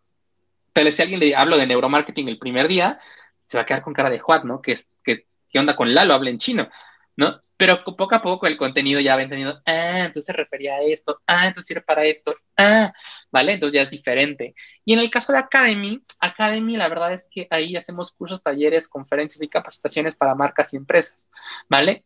Eh, aquí nos contratan empresas para que literal capacitemos a sus departamentos de mercadotecnia, innovación, los departamentos comerciales sobre las diferentes áreas de expertise de Fresco. Entonces, en Academy ofertamos cursos, talleres y capacitaciones de cada diferencial de cada marca. Por ejemplo, la parte de Start, chupamos todo lo que tiene que ver con la parte de transformación digital y branding.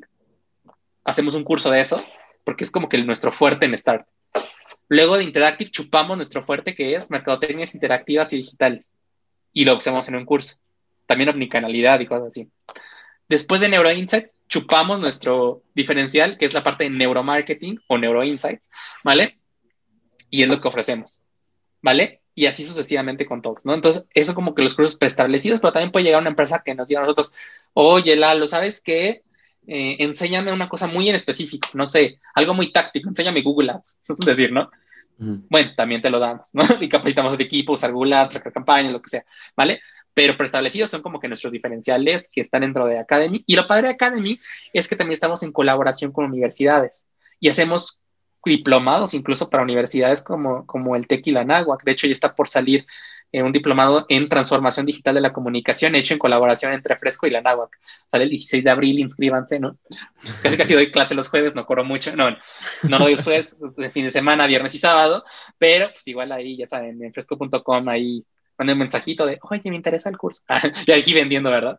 Pero, pero sí, justo. Eso lo hacemos en colaboración con otras universidades y, y pues también abona justo a nuestro prestigio, pero también abona a que podamos esparcir nuestro mensaje al mundo. Lo que decía, nuestra misión real es cambiar al mundo para bien, ¿no? Entonces, y hacer el mundo más bonito. Y creemos que también eso empala con la mía propia de, de, Lalo, pero también eh, Fresco es una empresa que quiere justo esparcir ese mensaje, ¿no? Entonces, yo creo que con cada cosa que hacemos en cada división, abonamos a eso, ¿no? Hago un mundo más bonito en estar haciendo que las empresas tengan estrategia y que tengan un branding asombroso, ¿vale? Hago un mundo más bonito e interactive comunicando marcas de manera coherente en múltiples plataformas. Ya lo hice bonito, ¿vale? O con aplicaciones o con plataformas y creo un mundo más bonito a través de experiencias o una evaluación de experiencias padrísimas con neuromarketing, ¿no?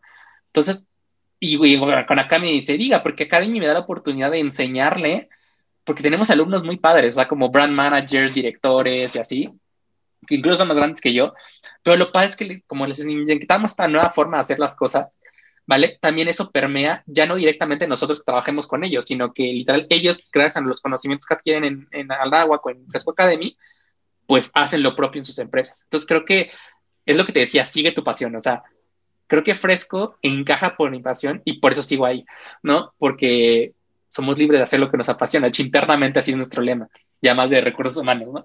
Es justo, somos libres de hacer lo que nos apasiona y cada quien creemos que idealmente tiene que estar haciendo lo que le apasiona dentro de Fresco y solito va a funcionar todo, ¿no? Y es lo que tratamos de hacer, este curso esparcir, no quiero decir el término contagiar porque estamos en pandemia, ¿no? Pero sí esparcir este mensaje, justo, ¿vale?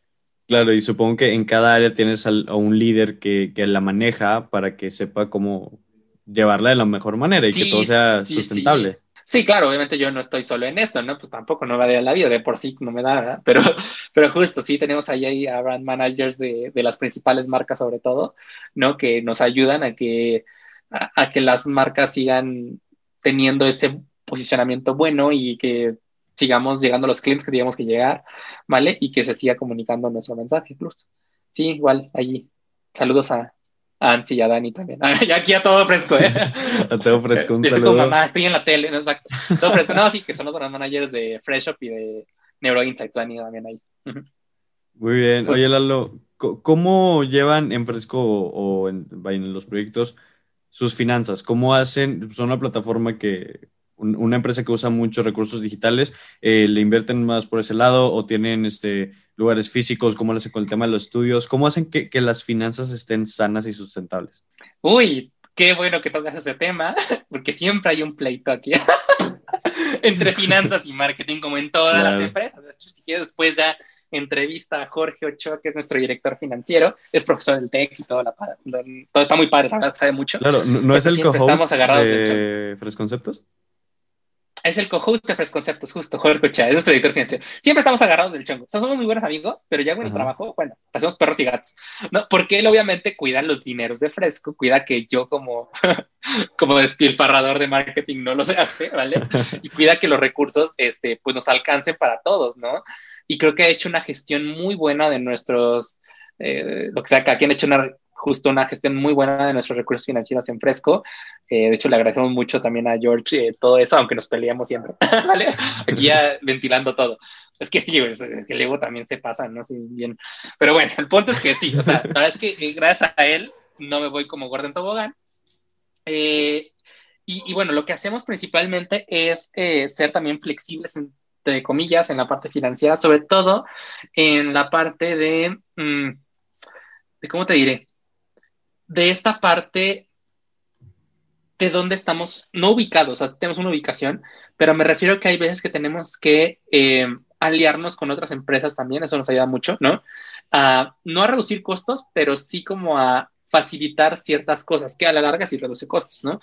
También, sobre todo, a tener previsiones financieras, ¿no? Siempre tenemos nosotros que no vivir en el día a día, sino ver más allá. Es decir, eh, y esto pasó. Afortunadamente, gracias a que está George, tuvimos un fondo para que no ardiera en llamas fresco en la pandemia, ¿no? Y eso lo hizo antes de la pandemia. O sea, ni siquiera sabíamos que había pandemia. Pero pues gracias a él, literal, no morimos porque teníamos una previsión financiera, una planeación financiera, vaya, ¿vale? Que aunque venga una pandemia, no tira fresco, o sea, sigue, ¿no? Así literal se vayan todos nuestros clientes hoy, sigue. O sea, sigue en unos meses, obviamente, no, no siempre, no toda la vida, pero sigue, ¿no? Entonces, eso es lo cool de tener una previsión, una planeación financiera, y igual si luego le invitas, para que te puede explicar más de este tema financiero, porque en sí siempre nos estamos peleando, pero la verdad es que sí, un saludo, es cierto, no, no lo creemos, como amigo es súper buena onda, ¿vale? Pero, pero pues sí, yo creo que gracias a eso, a que tenemos ese rigor eh, que es George en la parte financiera, eh, podemos controlar muy bien nuestros gastos que tenemos, ¿no? Y sí, también los ingresos, ¿no? Que tenemos, porque a veces como somos los mercadólogos, ¿no? Ya lo verás cuando seas más grande. Ojalá que no, ¿verdad? Ojalá no repitas este patrón.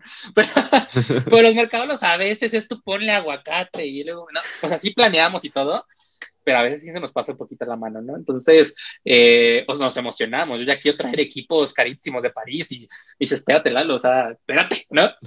Espérame unos meses más, ¿no? Y yo, no, ya quiero tener todo lo más nuevo y así. Entonces, ¿qué te digo? Es todo un tema, pero sí te necesitan tener, si es que emprenden, una parte financiera en su empresa y contable, ¿no? Porque es súper importante y creo que eh, es lo que no te enseñan en las universidades muy emprendedoras, ¿vale? Tal vez te enseñan el big idea, te enseñan la idea de negocio, el diferencial, la propuesta de valor, eh, modelos de negocio, qué cool. Pero lo que más te mete el pie como emprendedor es la parte financiera, la parte contable y la parte fiscal, ¿vale? Claro. ¿Por qué? Porque pues no se lo enseñan, bueno, sí se lo enseñan en la carrera algunos, pero no tanto, ¿no? Casi, casi, ¿no? Y de repente ya eres una empresa bien legal que paga impuestos y es un con todo respeto, es un madrazo, ¿eh? O sea, ya pagar impuestos, o sea, literal es como que, sí, o sea, si sangran un poquito tus finanzas eh, por el tema de impuestos y así, pero pues no, hay que pagarlos, evidentemente, pero pues sí, o sea, hay que tener una buena planeación financiera, ¿qué te digo? Sí, como tip, sí, busquen a un George, o sea, busquen, o sea, busquen a una persona así que, que justo que sea de confianza, ¿verdad? Eh, y que evidentemente pues trate de guiarlos por el buen camino, ¿no? Y llevar todo a buen puerto de una manera más eh, racional. Lo digo porque es importante ese yin y yang que tú comentas. Tal vez yo soy el, el yang y el otro es el yin, no sé. el punto es que sí, justo eh, nos complementamos padre, ¿no? Tal vez yo me viajo mucho, él no tanto, pero creo que funcionamos muy bien por eso. Por esa diversidad también. Me atrevería a decir que esas tres que dijiste son las razones por las que más emprendimientos quiebran en México. O sea, el que no alcanzó el dinero o el que se metieron en algún pedo legal y todo se enredó o que no les alcanzó el financiamiento para no sé qué. Y, y sí, es un problema que, que a veces no, no, no, lo atendemos hasta que ya está el problema aquí de frente, ¿no? Y que es algo peligroso y que se tiene que atender. Y, y lo que hemos dicho, que se consigue alguien que sepa el tema para que ambos puedan controlar cada quien su área y al mismo tiempo hacerlo juntos de la mano, pero también este, pues que esté al tiro, ¿no? O sea, no, no dejarlo así nomás a lo loco. Sí, sobre todo ser previsores. Creo que el gran tip aquí es prevengan las cosas y no piensen, a mí no me va a pasar. Porque pasa, ¿no? O sea, todo lo que dices no me va a pasar, les va a pasar, literal, ¿no? Entonces, mejor que estén medio prevenidos para eso y sí que tengan una persona especial. Por ejemplo, George estudió administración financiera, ¿no? Entonces, obviamente, le sabe al tema. Tiene maestría en finanzas y no sé qué tanta cosa. También en administración. Entonces, pues de que le sabe, le sabe. Entonces, por eso estoy tranquilo. Aunque nos peleemos, estoy tranquilo. Lo queremos mucho. ¿Vale? Es una pieza muy importante. ¿Y qué te digo? O sea, es necesario tener un George en tu empresa.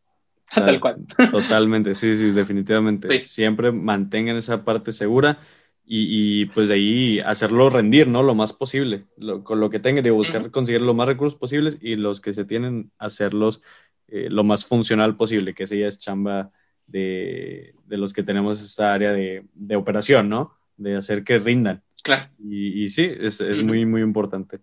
Oye, y algo que mencionabas en la conferencia de, de nuevo marketing era como que este lado humano, ¿no? De, de, de, la mercadotecnia, como el, el, el, eh, al final de cuentas e, es el cambio de las cuatro Cs del marketing, no al revés, de las cuatro P a las cuatro Cs del marketing, ¿no? O sea, como era antes el, el, no sé, publicidad y ahora es contenido. Pero a mí una de las que se me quedó más clavadas era cómo antes era el enfoque en el producto y ahora es en el cliente. Cómo todo ahora está girando en torno a satisfacer a la persona, más que en que tu producto esté al 100%, ¿no? O sea, satisfacer la necesidad de la persona para saber qué le puedes ofrecer. Entonces, me, gustó mucho esa parte de, de mantenerlo lo humano en, en, en, la mercadotecnia.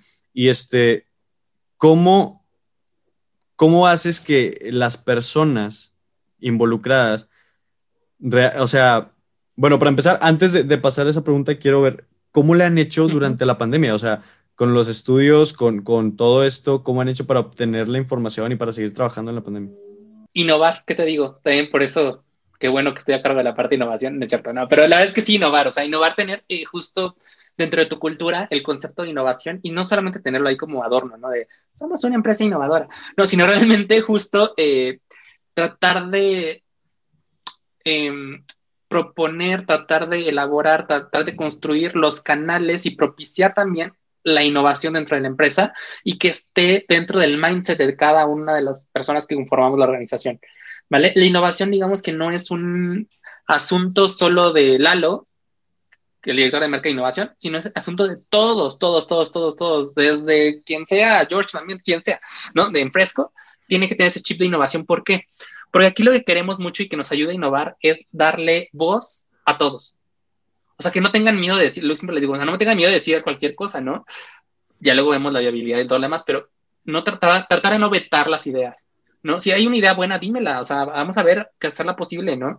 De hecho, salieron muchas iniciativas de Fresco bastante padres, ¿no? Como nuestra división de influencers, que es In by Fresco, ¿no? Que, que, yo decía, pues bueno, ¿para qué la tenemos? No sé qué, pero después de mucho valor le dijimos, pues, pues va, órale, ¿no? Eh, y bueno, quien propuso la idea, pues hazte cargo. O sea, bueno, hazte cargo en el sentido de, pues también empodérate, ¿no? Empodérate y ve que sí se puede, ¿no? Entonces, es algo padre. Y en temas de pandemia, hemos pasado por cosas buenas y por cosas malas, ¿vale? Cosas buenas es que literal por nuestro mindset digital se nos hizo muy fácil la colaboración remota. ¿Vale? Es decir, como que sí nos costó un poco de trabajo, pero no demasiado. Y teníamos la infraestructura necesaria para operar de manera remota sin tema, ¿no? Entonces, la verdad es que eso nos ayudó bastante, pero cometimos un gran error. Lo puedo decir abiertamente. Y no importa que me veten ni que sean futuros clientes, no me importa. ¿Vale? cometimos el error de pasar, o sea, de migrar toda nuestra tecnología de Google a Microsoft. El peor error de la historia de Fresco. Te lo digo así tal cual. Es horrible, o sea, es que en serio, o sea, yo hasta, hasta, me enojo, te lo juro, o sea, no, el peor error, el peor error, el peor, el peor. Porque aparte tomamos esa decisión a inicios de la pandemia. Okay. ¿No? Que es el momento en que necesitamos que toda nuestra infraestructura tecnológica estuviera bien y que no fallara. ¿Qué pasa? Pues migramos y todo feo, todo horrible. ¿Qué les digo? No, no, no, no, no. O sea, ahorita Teams es más o menos decente y así, no, pero en su momento, madre santa, era lo peor del mundo, ¿no? la parte colaborativa en la parte de Office, santo Dios, o sea, no es colaborativa, punto, ¿no? Entonces, eh, porque estábamos muy acostumbrados a hacerlo casi que esto en Google, así que tiene sus limitaciones, obviamente, pero todo era muy colaborativo, o sea, al principio priorizábamos la colaboración. Después también la seguimos priorizando, pero literal no se puede poner las herramientas, ¿no? O sea, es como de, pues, no. ¿Qué pasó? Que eventualmente ciertas divisiones de Fresco se pasaron otra vez a Google y Fresco en general sí se quedó con Microsoft, pero el punto es que sí, o sea, tuvimos que como coexistir eh, con varias plataformas tecnológicas y así. Por eso, de que literal, eh, en entornos pandémicos necesitas, una, necesitas cosas colaborativas, punto, ¿no? Si algo no es colaborativo, no te funciona en una pandemia, ¿no? Dos, también algo muy importante es eh, que literal las plataformas que usas en tu empresa, y grábenselo bien, las plataformas que tú haces en tu empresa dictan la cultura de tu empresa. Es decir, yo no puedo decir que soy una empresa súper cool y la decir súper padre y ves tus plataformas internas y son horribles. No, pues imagínate, eso te va a llevar a que seas una plataforma este, de gobierno, casi casi, ¿no? Está bien, ¿no? entonces, exacto, entonces, exacto creo que también eso aprendimos, que mucho de la, de la infraestructura, de la tecnología que usamos, afecta a la cultura organizacional de tu empresa. ¿Vale? Y eso tenga muy, muy importante. Y son cosas que van allá más allá de los costos, ¿no? Puede ser que tal vez los costos de Microsoft sean menores que los de Google y lo que quieras, o de otras empresas, por lo que sea. Pero a la larga tienen consecuencias. En una menor productividad, en que tenemos que repetir trabajos, repetir cosas, se pierde información. Bueno, es un tema horrible. ¿eh? Y aquí, perdónanme, Microsoft, línchenme si quieren, pero perdón, ¿no? La verdad es que sí, horrible. No, no lo usen. Em, si son agencia, claro. Si son una empresa contable o algo así, adelante usen Microsoft, ¿vale? Pero una agencia no. Pero bueno, ese fue un error que tuvimos, pero también nos ayudó mucho la pandemia a innovar y a tener clientes que siempre habíamos querido tener. Me refiero a que clientes con un mindset digital y con ganas de digitalizarse. Ok. Porque antes era como de, teníamos que convencerlos, así de, oye, mira, está la parte digital, este, te trae beneficios, muchas cosas, ¿no? Y los clientes, ay, no, pero es que siempre ha funcionado 30 años como siempre, no necesito ninguna estrategia digital, ni página, ni nada, ni nada, ¿no? Ah, ok. ¿Qué creen con la pandemia? Literal, la pandemia nos puso el acelerador en la parte de transformación digital a la fuerza de las empresas. Claro, ¿no? claro. Empresas que no tenían una infraestructura tecnológica y un ecosistema digital, ahorita ya no están, básicamente, ¿no? Totalmente. Las que sí lo tenían son las pocas que sobreviven, ¿no? Entonces, creo que eso también fue bueno para nosotros porque literal las empresas ya no teníamos que convencerlas de migrarse a lo digital, sino ya se ofrecían literal, así como de, ya, tenías razón Lalo, perdón por no escuchar tus consejos antes, vamos con todo. Eso fue lo bueno, tuvimos clientes como que más listos o con más disposición a la parte digital. Otra cosa importante en NeuroInsects fue que nos aventamos a hacer estudios remotos de neuro porque identificamos una problemática, como les di en la conferencia. Los conejillos de indias no querían salir de sus casas. Y tampoco puedo decir, ¿sabes qué? Pues no puedo, ¿no? Pues cerremos fresco a NeuroInsight, pues ya no hay cómo hacerlo. No, no, no. Sí, justo lo que te decía, busca alternativas a las cosas, ¿no? Entonces ya diseñamos así los estudios justo remotos que permiten que el usuario esté en la comodidad de su hogar con ciertas eh, instrucciones que le damos de iluminación y así, pero en general pues está en su casita sin problema, puede ver el estímulo y se cuenta como resultado, ¿no? Entonces eso hizo que literal innováramos en la forma de hacer estudios de neuro y que lanzáramos nuevas cosas también, como esto que te decía de los influencers. Eh, la verdad es que estuvo, fue una parte dura la pandemia en el sentido de que nadie la, o sea, la vio venir tal cual, ¿no? Eh, o al menos no en esa magnitud, pero nos hizo cambiar para bien, yo creo, ¿no? Y aprendimos de los errores que ya comenté, justo. Todo esto fue un aprendizaje, nadie es perfecto en esta vida, ¿vale? Y pues, ¿qué les digo? O sea, es lo que pasó, y lo cuento para que no les pase, ¿verdad? Tal vez, ojalá, ojalá, ojalá Microsoft escuche esto y cambie todo para bien, que ya lo está haciendo un poco, y ojalá lo haga, y vemos, ¿no? Pero ahorita en 2021, 20 de marzo, no, no, no es muy bueno. Sí, ¿Vale? Ojalá. Después tal vez sí, ¿eh? o sea, no digo que no, no. Exacto, ojalá. Porque sí, ¿no? Retrabajas horrible. Aparte, tu, tu pensamiento se vuelve lineal. ¿Tú crees creativo? Bueno, se vuelve muy lineal. Decía, no, ¿qué es esto? O sea, no, horrible. Sí, supongo, sí. Y, de los errores, pues sí, aprendemos. E, es algo que lo que mencionas que me encantó de la pandemia, que digo, es difícil decir que no, me encantó de la pandemia cuando es un momento tan difícil, ¿no? Y que, y que han pasado tantas cosas. Pero que eh, algo que sí me gustó mucho fue que avanzamos, al menos en México, 10 años al futuro en 3 meses. Fue algo que me encantó. O sea, fue una actualización necesaria que, que, y que llegó por una causa, pues difícil, pero llegó. Sí, esa es la cuestión positiva de esta pandemia. Y qué bueno, yo también soy partidario de qué bueno, porque la verdad es que sí nos hacía falta un empujoncito en la parte de digitalización y de avances en la adopción digital en México. No estábamos mm, tan mal como otros países, pero tampoco éramos un ejemplo, ¿no? Entonces, justo eh, sí, o sea, nos vino a dar un empujonzote y qué bueno, la verdad sí, qué bueno.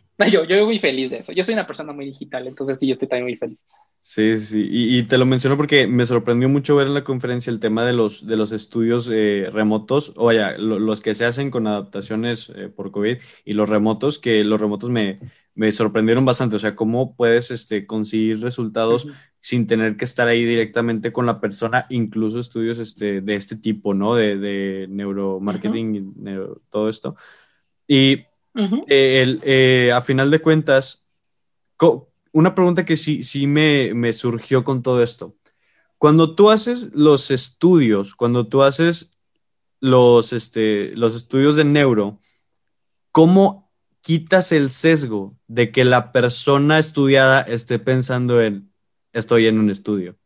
¿Sabes? ¿Cómo haces que sea lo más natural posible? O sea, que la persona, es como, y esto te lo juro, cuando, hicimos en la conferencia, digo contexto, en la conferencia hicimos un experimento de eh, el eye tracking que tus ojos eh, van siguiendo diferentes partes de, este, de, no sé, de, analizan cómo tus ojos van siguiendo diferentes partes de un comercial, de un producto, de un empaque, de diferentes cosas. Entonces, en, en tu conferencia lo hicimos este experimento y lo que sí me sacó de onda es, o sea, lo veía y ahora, como cuando te dicen de que, oye, sabes que todo el, eres consciente de que todo el tiempo estás respirando y ya eres consciente de tu respiración y no puedes dejar de pensar en eso.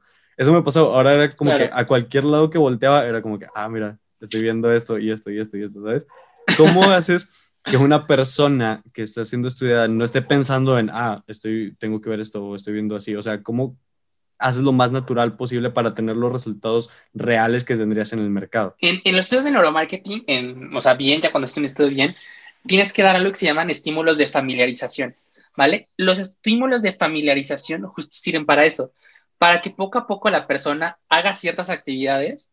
Y estos estímulos de familiarización y tal no tienen ningún valor mm, para la evaluación. O sea, no forman parte de los estímulos a evaluar, pero siempre para que la gente se acostumbre con la tarea que esté realizando. Los humanos somos chistosos, sí. Si yo nada más te pongo eso de lleno, como lo hice en la conferencia, pero por cuestión de tiempo, obviamente, ¿no? Te lo pongo de lleno, tú justo dices, ay, es como cuando te dicen justo, no pienses en tal cosa y lo piensas, ¿no? ¿No? Entonces, eh, lo mismo pasa con eso, ¿no? Pero ya cuando hacemos un estudio bien, lo que hacemos, por ejemplo, es decir, vas a, bueno, gracias por participar en el estudio tal, bla, bla, bla, bla, vamos a ponerte estímulos en una pantalla y lo único que tienes que darle es en siguiente cuando sea necesario, es un decir, ¿no? Y empezamos a ponerle estímulos, por ejemplo, le ponen un comercial, mm, por ejemplo, vamos a le, un comercial de Starbucks. Al principio le pongo un comercial de sabritas, otro le pongo literal, le pongo un pedazo de venga la alegría, me estoy exagerando, ¿no? Pero le pongo cosas como que tal vez no tengan tanto sentido, ¿no? Para que la persona diga, ¿qué estoy viendo, no? ¿Qué, este, qué es esto, no? Obviamente hay descansos, obviamente, dentro de eso, a tal grado que la persona poco a poco, durante unos minutos, por ahí de cinco minutos, se familiariza con lo que está haciendo. Es decir, ya no piensa en eso, ya otra vez lo ven muy normal, ya como que se, se metió en la tarea que está realizando, ¿vale? Y ya después de eso, pongo el estímulo bien. Lo padre es que la persona nunca supo qué estímulo realmente estaba evaluando. Si era el de familiarización, que yo sí sé porque soy investigador, porque lo controlo el estudio, pero ellos no saben, ¿no? Porque ellos pensaron que tal estaban evaluando el comercial de papas o venga la alegría, ¿no? Pero no, realmente están evaluando el Starbucks. Es un decir, ¿eh? Pero a eso me refiero, poner estímulos de familiarización para que se acostumbren con la tarea que estén realizando y después, posteriormente, aplicamos los estímulos ya evaluar o los estímulos bien. Y el, el tema ético, también mencionabas que es un tema, en, en este tema de neuro eh, es delicado, el tema de, ética. Platicaba con, con, otra de las conferencistas de, de este evento, con Larisa Alf, eh, le pregunté algo así que cómo opina, qué opinaba de este tema ético en el neuromarketing, porque es como, ¿viste el documental de ah, este Netflix, el de, de Social Dilemma? Ajá, exacto.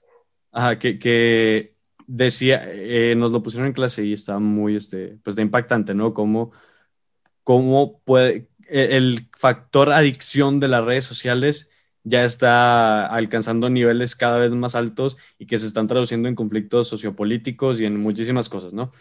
Y, y que el neuromarketing, le pregunté como que, ¿cómo es, eh, qué opinas de que, de, de, que se pueda poner en tela de juicio por la información que obtienes en relación a las acciones que se pueden hacer con eso? Y ella me dice que es como un cuchillo, o sea, puedes eh, cortar con él tu comida o puedes matar a alguien, depende de quién lo use. ¿Tú qué opinas de, del uso ético del neuromarketing? Obviamente tenemos que considerarlo. Eh, concuerdo con, con, mi colega.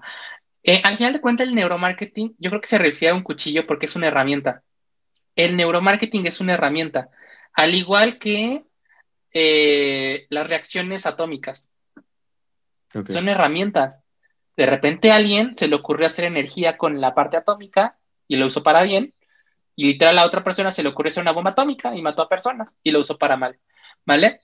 Como todo, ¿eh? Neuromarketing, marketing solito también, todo puede ser un arma de doble filo. ¿A qué me refiero con esto? es una herramienta en sí, no es buena ni mala por su naturaleza. Eso depende de cómo el ser humano lo usa, ¿vale? Y hablando de cómo lo usa el ser humano, todas las agencias, medios y marcas de neuromarketing, eh, estamos en una asociación que se llama la Neuromarketing Science and, eh, Neuromarketing Science and Business Association, ¿vale? La Neuromarketing Science and Business Association tiene un código de ética en el cual todos nos apegamos. Si bien somos una industria autorregulada, es decir, en la mayoría, no en todos, en la mayoría de los países no existen regulaciones tan estrictas con el neuromarketing, sí somos una industria autorregulada que todo lo que hacemos nos apegamos a ese código de ética de la Neuromarketing Science and Business Association, la cual dicta como que ciertos eh, estatutos, ciertos principios que no debemos romper a la hora de hacer un estudio de neuromarketing, ¿no? A grandes rasgos que tenemos que tratar al ser humano con dignidad, estamos tratando con, con un ser humano real de carne y hueso, ¿no? El tema también de protección y privacidad de datos también está mostrado, puesto ahí en la parte del código de ética, que siempre seamos súper transparentes, que quién va a hacer el estudio, quién es el responsable, eh, o sea, que sea transparente eso, ¿no? Porque pasa mucho eso en marketing, ¿no? Que contratas a una agencia y realmente te lo está haciendo el trabajo otra, ¿no? Eso en neuromarketing no se puede, ¿vale? O sea, tienes que decir, ah, estoy usando tal. O sea, es muy transparente. No importa que lo puedes usar, pero mejor que siempre decir, hey, voy a usar a tal, o está cobrandeado con tal, y eh, tener mucha claridad con el cliente y transparencia de cómo es el tamaño muestral también, eso indica ahí en la parte de la Neuromarketing Science and Business Association. También sobre todo la parte de que siempre, siempre se debe firmar una hoja de consentimiento informado. Siempre que yo recabe datos, sobre todo biométricos de las personas, tiene que haber una autorización explícita sobre el uso y tratamiento de datos, ¿vale? Y se le tiene que explicar, como les dije, a grandes rasgos eso, ¿vale? Eso es como un deber ser. O sea, sí o sí en neuromarketing que hacer eso. Y posteriormente se le da la opción a la persona de si quiere que se borren o no sus datos. ¿Vale? También lo pone ahí como de, soy muy piqui con mis datos, bórrenlos. Después de un tiempo, obviamente, ¿no? Los borramos. Si no, pues los quedamos y no hay problema. Ahora, al igual que en tu documental de Social Dilemma y de cosas así, creo que la gente se va mucho con la finta de algunas cosas, como con la gente que ve Black Mirror, ¿no? Se lo toma muy personal, ¿no? Como de, es que son mis datos, van a saber quién soy yo.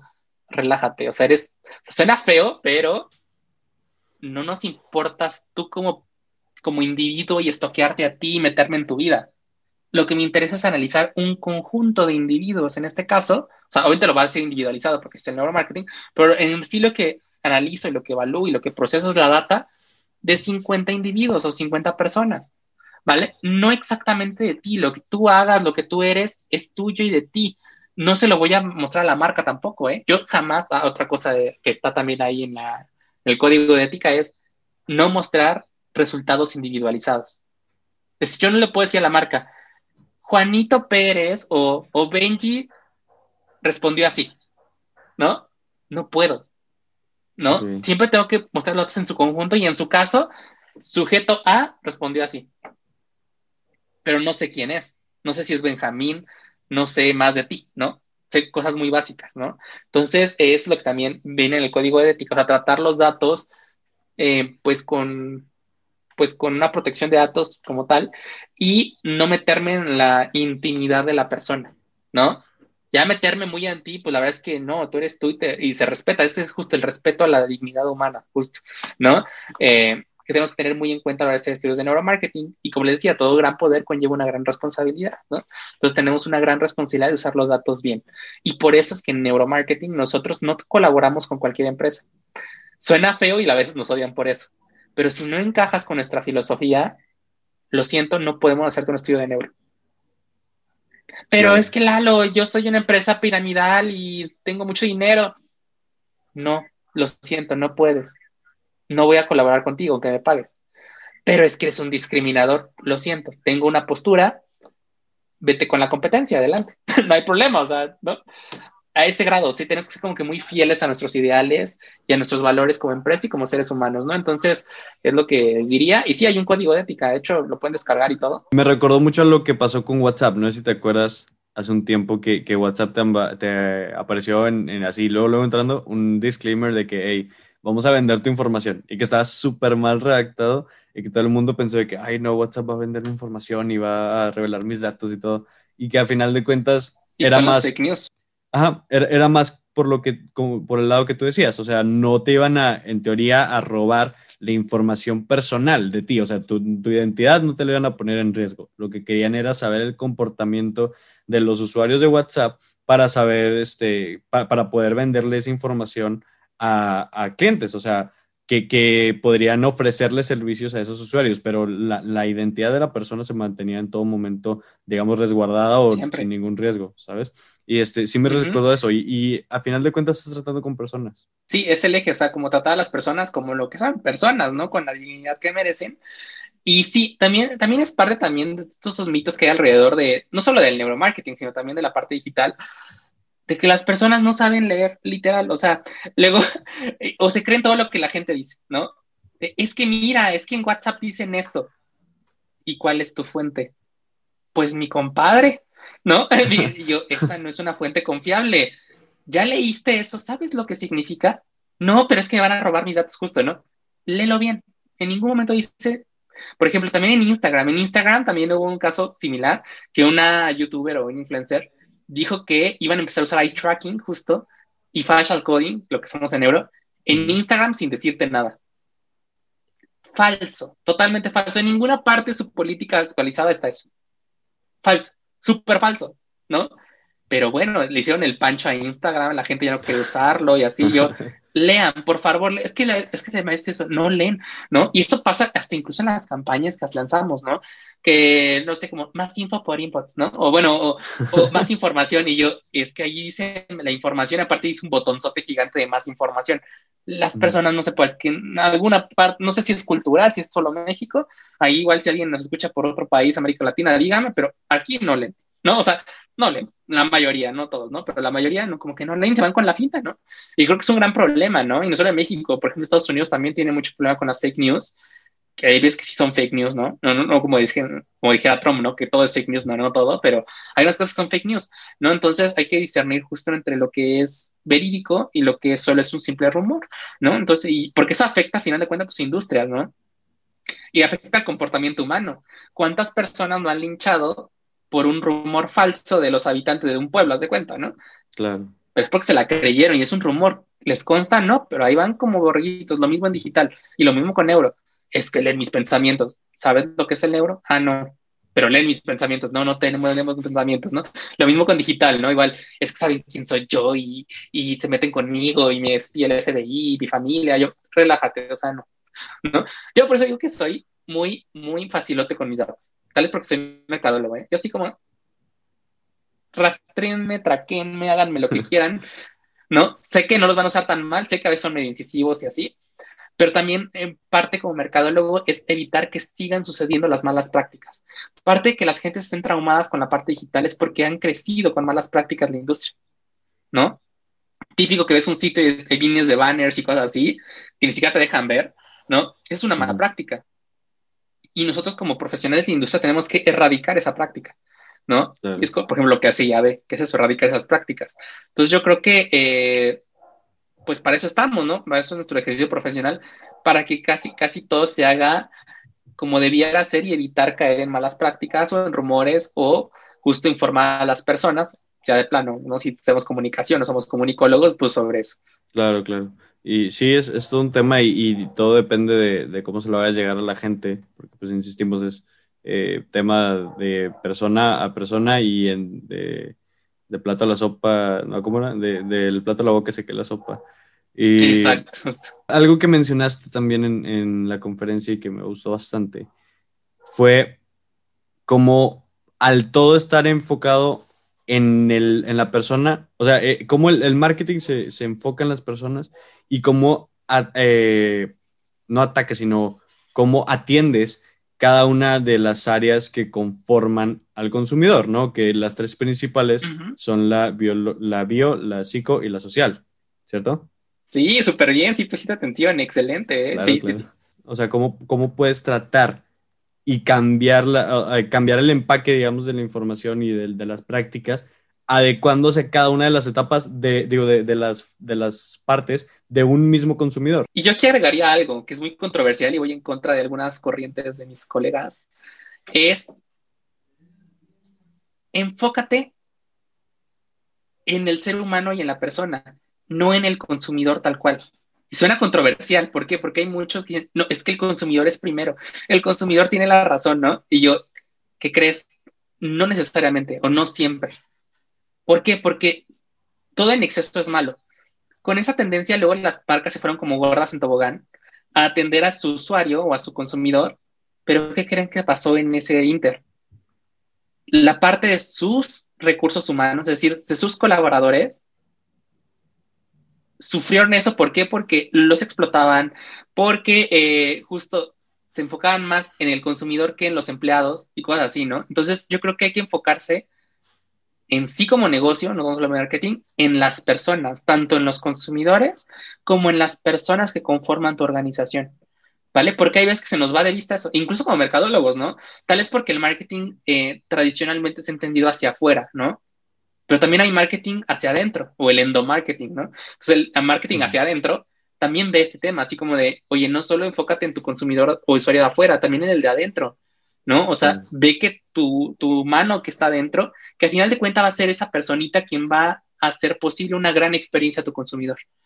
Si están todos trabajando súper mal, desmotivados, explotados, ¿tú crees que van a tener una buena experiencia el consumidor? Pues no, evidentemente no, ¿no? Entonces, eh, es lo que quisiera agregar nada más en ese punto, es enfocarse sí en el ser humano, en la persona, no tanto en un consumidor en específico, sino también en la parte interna humana que tienen las empresas. Claro, hubo una campaña de L'Oreal alguna vez, digo, hablando de, de L'Oreal, como decíamos al principio, este, recuerdo que ellos decidieron eh, explorar esta parte más interna del, del, consumidor, del cliente, de la persona. Y como decían que, por ejemplo, en, en personas con acné, digo, yo, yo fui parte, digo, ahorita ya, gracias a los tratamientos silla, ya no tengo tanto, pero yo tenía un acné bastante severo este, y, y sí afectaba, ¿no? Y, es lo que exploró eh, L'Oreal en este, en este estudio. O sea, usaron, eh, por ejemplo, light tracking y otras este, eh, herramientas para ver el, impacto emocional que tenía el, ser percibido este, como una persona con acné. Este, el eye tracking revelaba cómo captaba mucho más la atención eh, una persona con acné así que y, pues no, no, no necesariamente en una buena este pues atención, ¿sabes? O sea, era incómoda y le afectaba a las personas, o sea, se recibían incluso críticas que les afectaba y todo eso. Entonces L'Oreal decidió, digo, esto no es sponsor ni nada, pero en este estudio, eh, decidió como que eh, brindar una solución que no simplemente se quedara en la parte estética, sino que te, te ayudara a, que, eh, o sea, considerando toda esta parte emocional, ¿me explico? Es como la, la mantenían en el mapa y que no fuera simplemente un rico MacPato queriendo vender todo, todo, todo, y este, y sí, sí, ten con esto y ya. O sea, querían satisfacer también una necesidad interna de la persona, y eso creo que va bastante con esto que estamos diciendo. Claro, y eso creo que es lo que necesita el mundo, más marcas así. O sea, más marcas y empresas en sí, que no solo se enfoquen en la parte de utilidades, sino también en la parte de para qué están en este mundo. Es decir, para la parte de cómo voy a aportar yo para cambiar al mundo, más marcas con propósito, con valores, ¿no? Y esto justo igual se ve mucho en la evolución del marketing, ¿no? De, del, de nuestro papá Philip Kotler, ¿verdad? de cuando evolucionó el marketing 1.0, 2.0, 2.0, 4.0 hasta el 5.0, pero por ahí del 3.0 y el 4.0 ya hablaba de esta parte de propósito, ¿no? O sea, literal que, que, las marcas ahora tienen que tener un propósito, no solo ser entes comerciales, ¿no? Porque también hablando de responsabilidad social, todas las empresas son un ente social. Todas las empresas tienen un fin social. No me refiero a un fin filantrópico, no, un fin social. Si todas las empresas que tenemos en el mundo, bien o mal, tienen una repercusión social y un fin social. ¿Vale?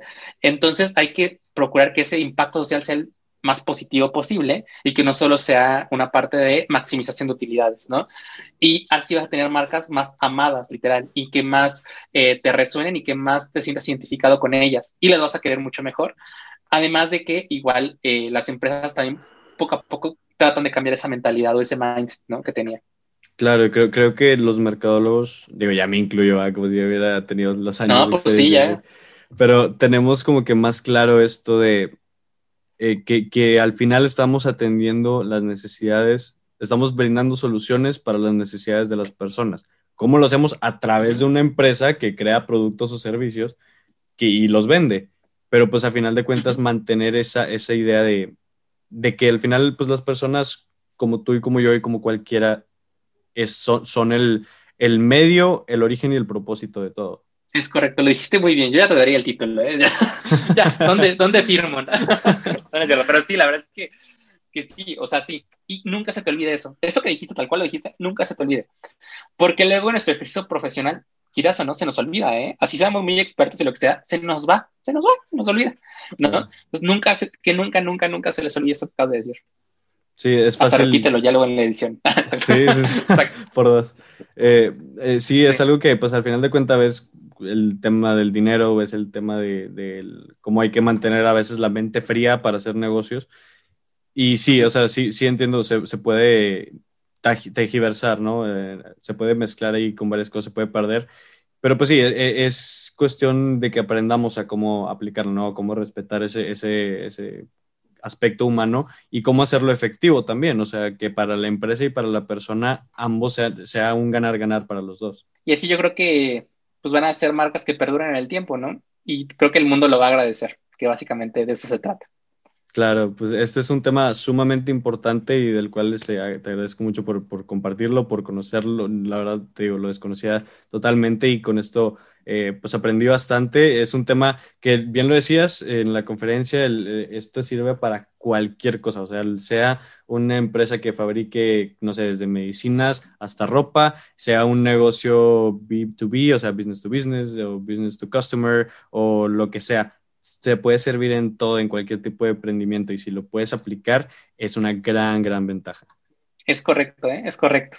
Todo eso tienes toda la razón. El neuromarketing nos sirve para muchísimas cosas. Entonces, yo creo que aún tenemos la gran oportunidad de usarlo mucho más en México, ¿no? Eh, para todo lo que nosotros necesitemos como marcas, como empresas, obviamente siempre de forma ética y responsable. Y ya hablando un poco más como, como el amigo Lalo, les quiero decir que igual, si lo puedes soñar, lo puedes lograr. Ya estoy muy igual Disney, ¿no? Pero pues, si lo puedes soñar, lo puedes lograr. Todo lo que ustedes sueñen, lo pueden lograr y ustedes sigan adelante, chicos. Hay, hay muchas oportunidades todavía en el futuro, tanto en marketing como en México, como en todos lados. Sí, en todo. Y, en neuro también. Sí, particularmente en este tema del neuro, que es algo muy, con muchísimo potencial, especialmente aquí en México. ¿Qué, ¿Qué, crees que venga para el futuro del neuro en México? ¿Cómo crees que vaya a evolucionar? Yo me veo desde la ventana de España. Es decir, ¿a qué refiero con esto? Eh, España, por ejemplo, es un mercado ya maduro en el neuromarketing. ¿A qué me refiero con esto? Ahí no hay cinco agencias de neuro, hay muchísimas más, ¿no? O sea, casi, casi cada agencia de allá ya tiene su división de neuro, tal cual. Entonces, ya es un terreno un poco más saturado. Las universidades ya cada vez hacen programas formales en neuromarketing. ¿A qué me refiero? Maestrías, más maestrías, diplomados, licenciaturas incluso en neuromarketing. O sea, cada vez, eh, como, como te digo, como que lo van, eh, va ganando más terreno en el, en el, sector académico y empresarial la parte de neuromarketing, ¿no? Entonces, para México, yo creo que vamos a seguir los pasos de España en unos 10, 15 años, no vamos a estar como ellos están ahora, que literal cada vez eh, la parte de neuromarketing eh, va a haber siguiendo avances, como les digo, o sea, va, va, a seguir estos avances como la parte de macharlo ahora con la parte genética, con la parte de wearable technology, inteligencia artificial, machine learning, todo eso va a seguir. Pero cada vez yo creo que más agencias bebés van a tener la oportunidad de hacer estudios de neuro porque cada vez va a haber más profesionales preparados para ello y la tecnología va a ser más asequible también. Entonces, lo que yo veo es como una democratización del neuromarketing en México, en el sentido de que cada vez más lo hagan. Digo, eso no me conviene mucho, entre comillas, ahorita decir por qué, sí, por qué no, por qué no, porque pues me comen el mercado, por qué no, porque próximamente lanzaremos una plataforma para las agencias para que hagan estudios de neuro elaborada por nosotros, entonces ya no hay problema. exacto, exacto, entonces ya no hay problema, o sea, ya sí, exacto, de que me coma otro, que me coma yo, pues me como yo, ¿no? Pero bueno, el punto es ese, así lo veo, o sea, que cada vez más agencias lo usen, lo utilicen y ya más profesionistas, porque bien o mal, yo al dar clases, literal, estoy forjando a los próximos yo del futuro, ¿no? Y ha pasado, de hecho, un alumno mío del diplomado pues que no, ya es mi competencia. Exacto. O sea, y eso es que ahorita digo, o sea, digo, está cool, a mí, no me afecta que haya más competencia, al contrario, qué padre que gracias a lo que aprendiste en este diplomado y, estoy muy contento de haber formado parte de este proceso formativo tuyo y que te haya gustado tanto que hayas puesto tu agencia de neuro también, ¿no? Entonces, y que sepas hacerlo bien, ¿no? Entonces, eh, pues, ¿qué te digo? Pues también voy a dar clases y voy a seguir dando clases y tal vez forje a los próximos neuromarketers del futuro en México y en Latinoamérica también. Entonces, pues yo estoy muy contento de que esta disciplina siga creciendo. Hay todavía muchísima oportunidad de crecimiento, como te decía. Entonces, el futuro es ese, que cada vez sea una industria más madura, con más competidores eh, y con más profesionales en esto. Ojalá que cuando eso suceda, yo creo que eso va a hacer que también las empresas y otros profesionistas sepan de qué se trata y sepan cómo aplicarlo, ¿no? O sea, eso es lo que espero. Y para ti, lo que viene en el futuro, en este pues fin de pandemia, esperemos pronta y post pandemia que viene para Neuro, y para Fresco, para todo. Uy, vienen muchas cosas. O sea, para mí, ay Dios, no, sé ni qué haga para mí, pero para mí viene terminar mi doctorado, ya lo termino en diciembre. Entonces yo ya estoy ya ansioso, literal. ¿no? Por acabar todo, acabar la tesis, defenderla ya, o sea, ya, porque sí ha sido un proceso pesado, pero muy gratificante. La verdad es que me encanta. Pues para mí viene finalización del doctorado, que de hecho mi tesis doctoral tiene que ver con neuromarketing, entonces ya cuando la publique igual ahí se las, se las paso y todo para que le echen un ojito. Está muy padre. Y, eh, y pues yo espero que con este fin de pandemia vuelva a viajar, a viajar dando conferencias, clases, congresos o simplemente de vacaciones. Porque ya antes a mí la verdad es que la, la por ejemplo, y yo le estoy eternamente agradecido, porque literal eh, me llevaba la NAV a Cancún, a la Mayaba, a todos lados, ¿no? O sea, literal porque porque exportaban, por así decirlo, los programas de neuro y los ofrecían presencialmente. Entonces, a mí me encantaba ir a otras partes de la República, a compartir lo poco mucho que sé, me encantaba, ¿no? También en Querétaro estuve, en Guadalajara, en muchos lados, ¿no? Entonces, la verdad es que a mí me encantaba, me encantaba ir por esos lados y yo creo que lo que sigue para mí, esperaría, es eh, participar cada vez justo en más congresos como los de la UDEM, eh, pero ya presencialmente, justo ya ya, ya en vivo y a todo color, ojalá ya se pueda, porque a mí me encantaba estar en los auditorios, en las... ya sabes, ya sabes cómo somos, ¿no? Nos encanta estar en el escenario y en todos lados. A mí me encantaba, entonces esperaría yo volver a eso personalmente para mí, con todo el dolor de mi corazón, yo creo que me veo a futuro en unos 3, 4 años, yo creo que mi modo en España, poquito, o sea, no me pienso quedar toda la vida, pero sí irme, tal vez, tal vez, solo tal vez a algo postdoctoral allá, ¿no? Y por qué no a exportar Neuroinsights en España, porque no tenemos este, todavía presencia en España. la podemos tener. De hecho, eh, lo que sigue para NeuroInsights este año es incursionar en el mercado internacional en dos mercados importantes. Uno es el mercado estadounidense, o sea, ya vamos a ir a, USA, literal, sobre todo para atender eh, al mercado latino, pero latino, eh, pues literal que, o sea, ya como que a, la raza mexicana y a la raza de allá latina, a que también eh, justo puedan usar neuromarketing sus empresas, ¿no? Eso es lo que viene para NeuroInsights y también Colombia, ¿no? Entonces, lo que viene es expansión hacia Colombia y hacia Estados Unidos. obviamente, al principio van a ser poco a poco primero con estudios remotos y después ya con presenciales, ¿no? Pero eso es lo que viene para Fresco Neuro Insights. Viene el lanzamiento de esta plataforma, que ya te di una exclusiva, ¿no? Eh, que ya después te contaré más, eh, que justo va a ayudar a las agencias, a las marcas a hacer estudios de neuromarketing, eh, igual remotos, ¿no? Utilizando muchas tecnologías muy nuevas que vienen, entonces eso es lo cool, que es una transformación, ¿no? De hecho, la mira de Fresco también en general como compañía es en su momento ya no ser una agencia, sino ser una, eh, o sea, irnos a la industria tecnológica. ¿Por qué lo digo? Porque sinceramente en nuestro modelo de agencia, ya aquí ya diciendo información confidencial, pero el modelo de agencia la verdad es que yo no le veo mucho futuro de aquí a 20 años, por ejemplo. O sea, 20 años tal vez sí sigamos existiendo, ¿no? Pero me refiero a que cada vez se suplen ciertas cosas del proceso, ya sea por máquinas, por inteligencia artificial o se internaliza dentro de las marcas. Estamos en una era trespecina, y así lo digo yo. O sea, que, que, los, que los clientes andan de cuenta chiles, literal, o bueno, las marcas, ¿no? Literal, que andan como optimizando su presupuesto, ¿no?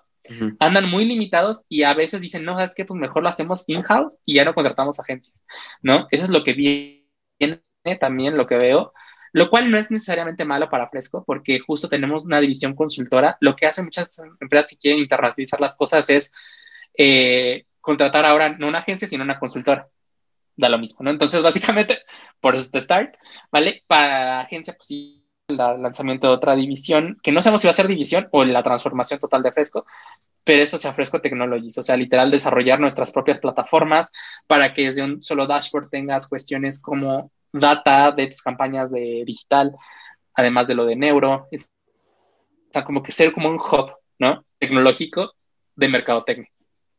Entonces, lo que viene para Fresco es migrarnos hacia ser plataforma, ya no tanto una agencia, o sea, no va a morir la agencia, simplemente va a transformarse cada vez ese pie, por así decirlo, a que seamos más plataforma, más tecnológicos, porque pues no nos podemos quedar atrás, ¿no? Y digo, o sea, afortunadamente estamos en el mercado mexicano, que es un mercado muy noble y que pues hay muchas oportunidades de crecimiento.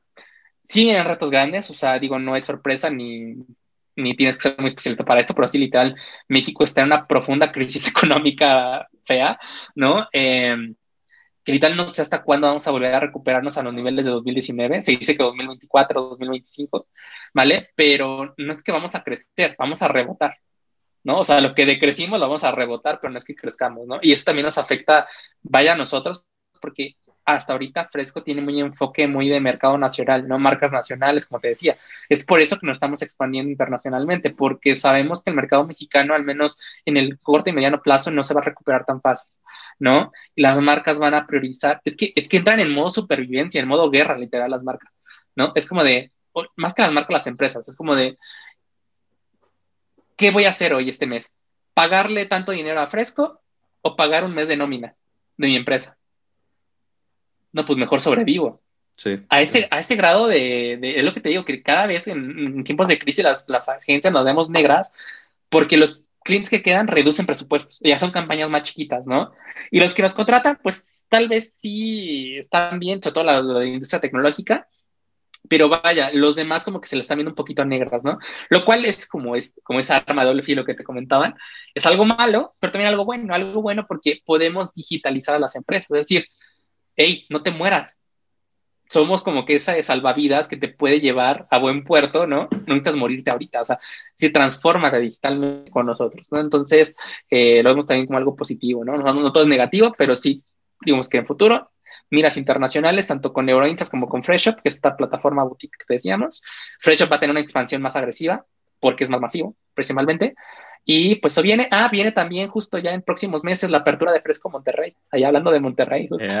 ya cuando tengamos la oficina y todo lo demás, ya te, ya te diré. La verdad es que tenemos igual varios clientes de allá y de hecho por eso surgió la necesidad de tener una representación en Monterrey.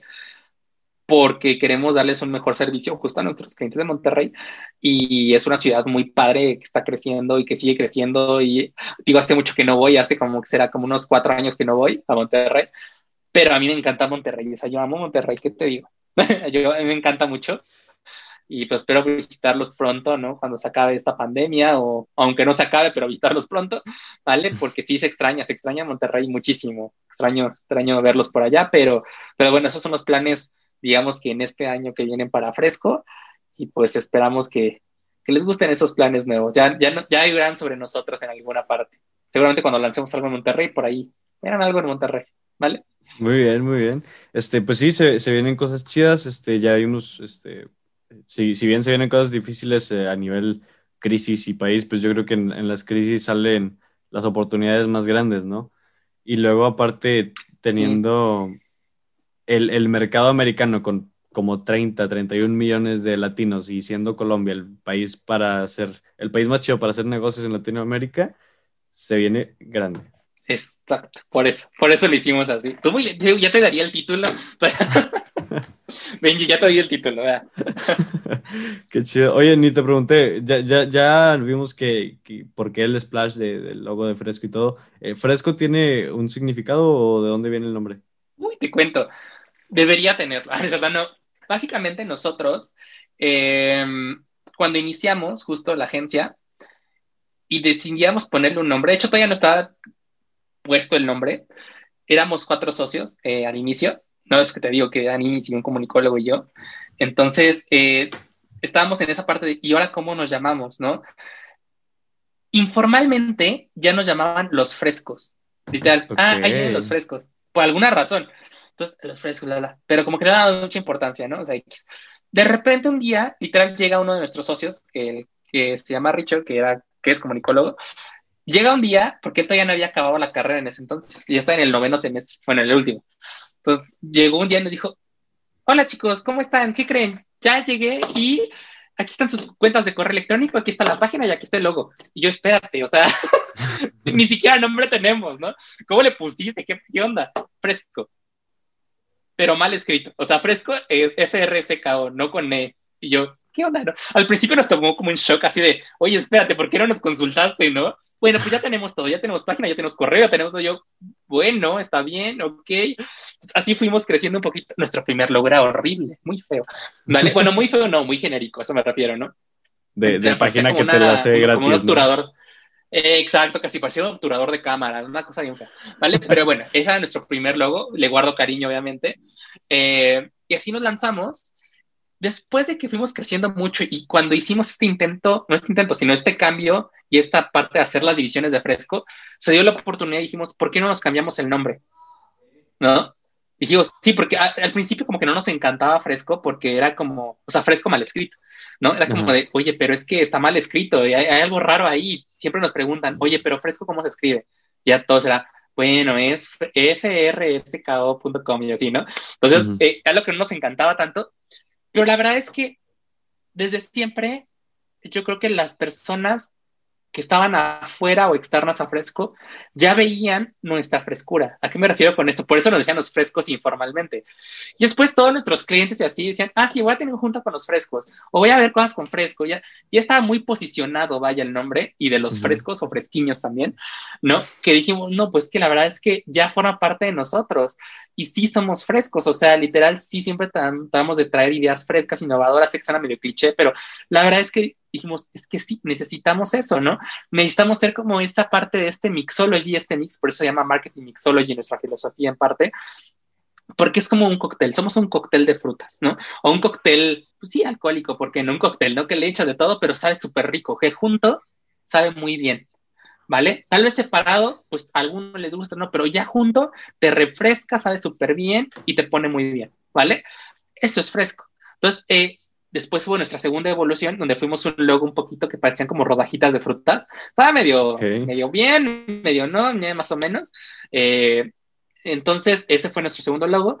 Y así estuvimos por mucho tiempo hasta que literal eh, en 2020 tomamos la decisión de volver, no a rebrandear fresco en cuanto a nombres ni así, pero sí un poquito en la parte de identidad.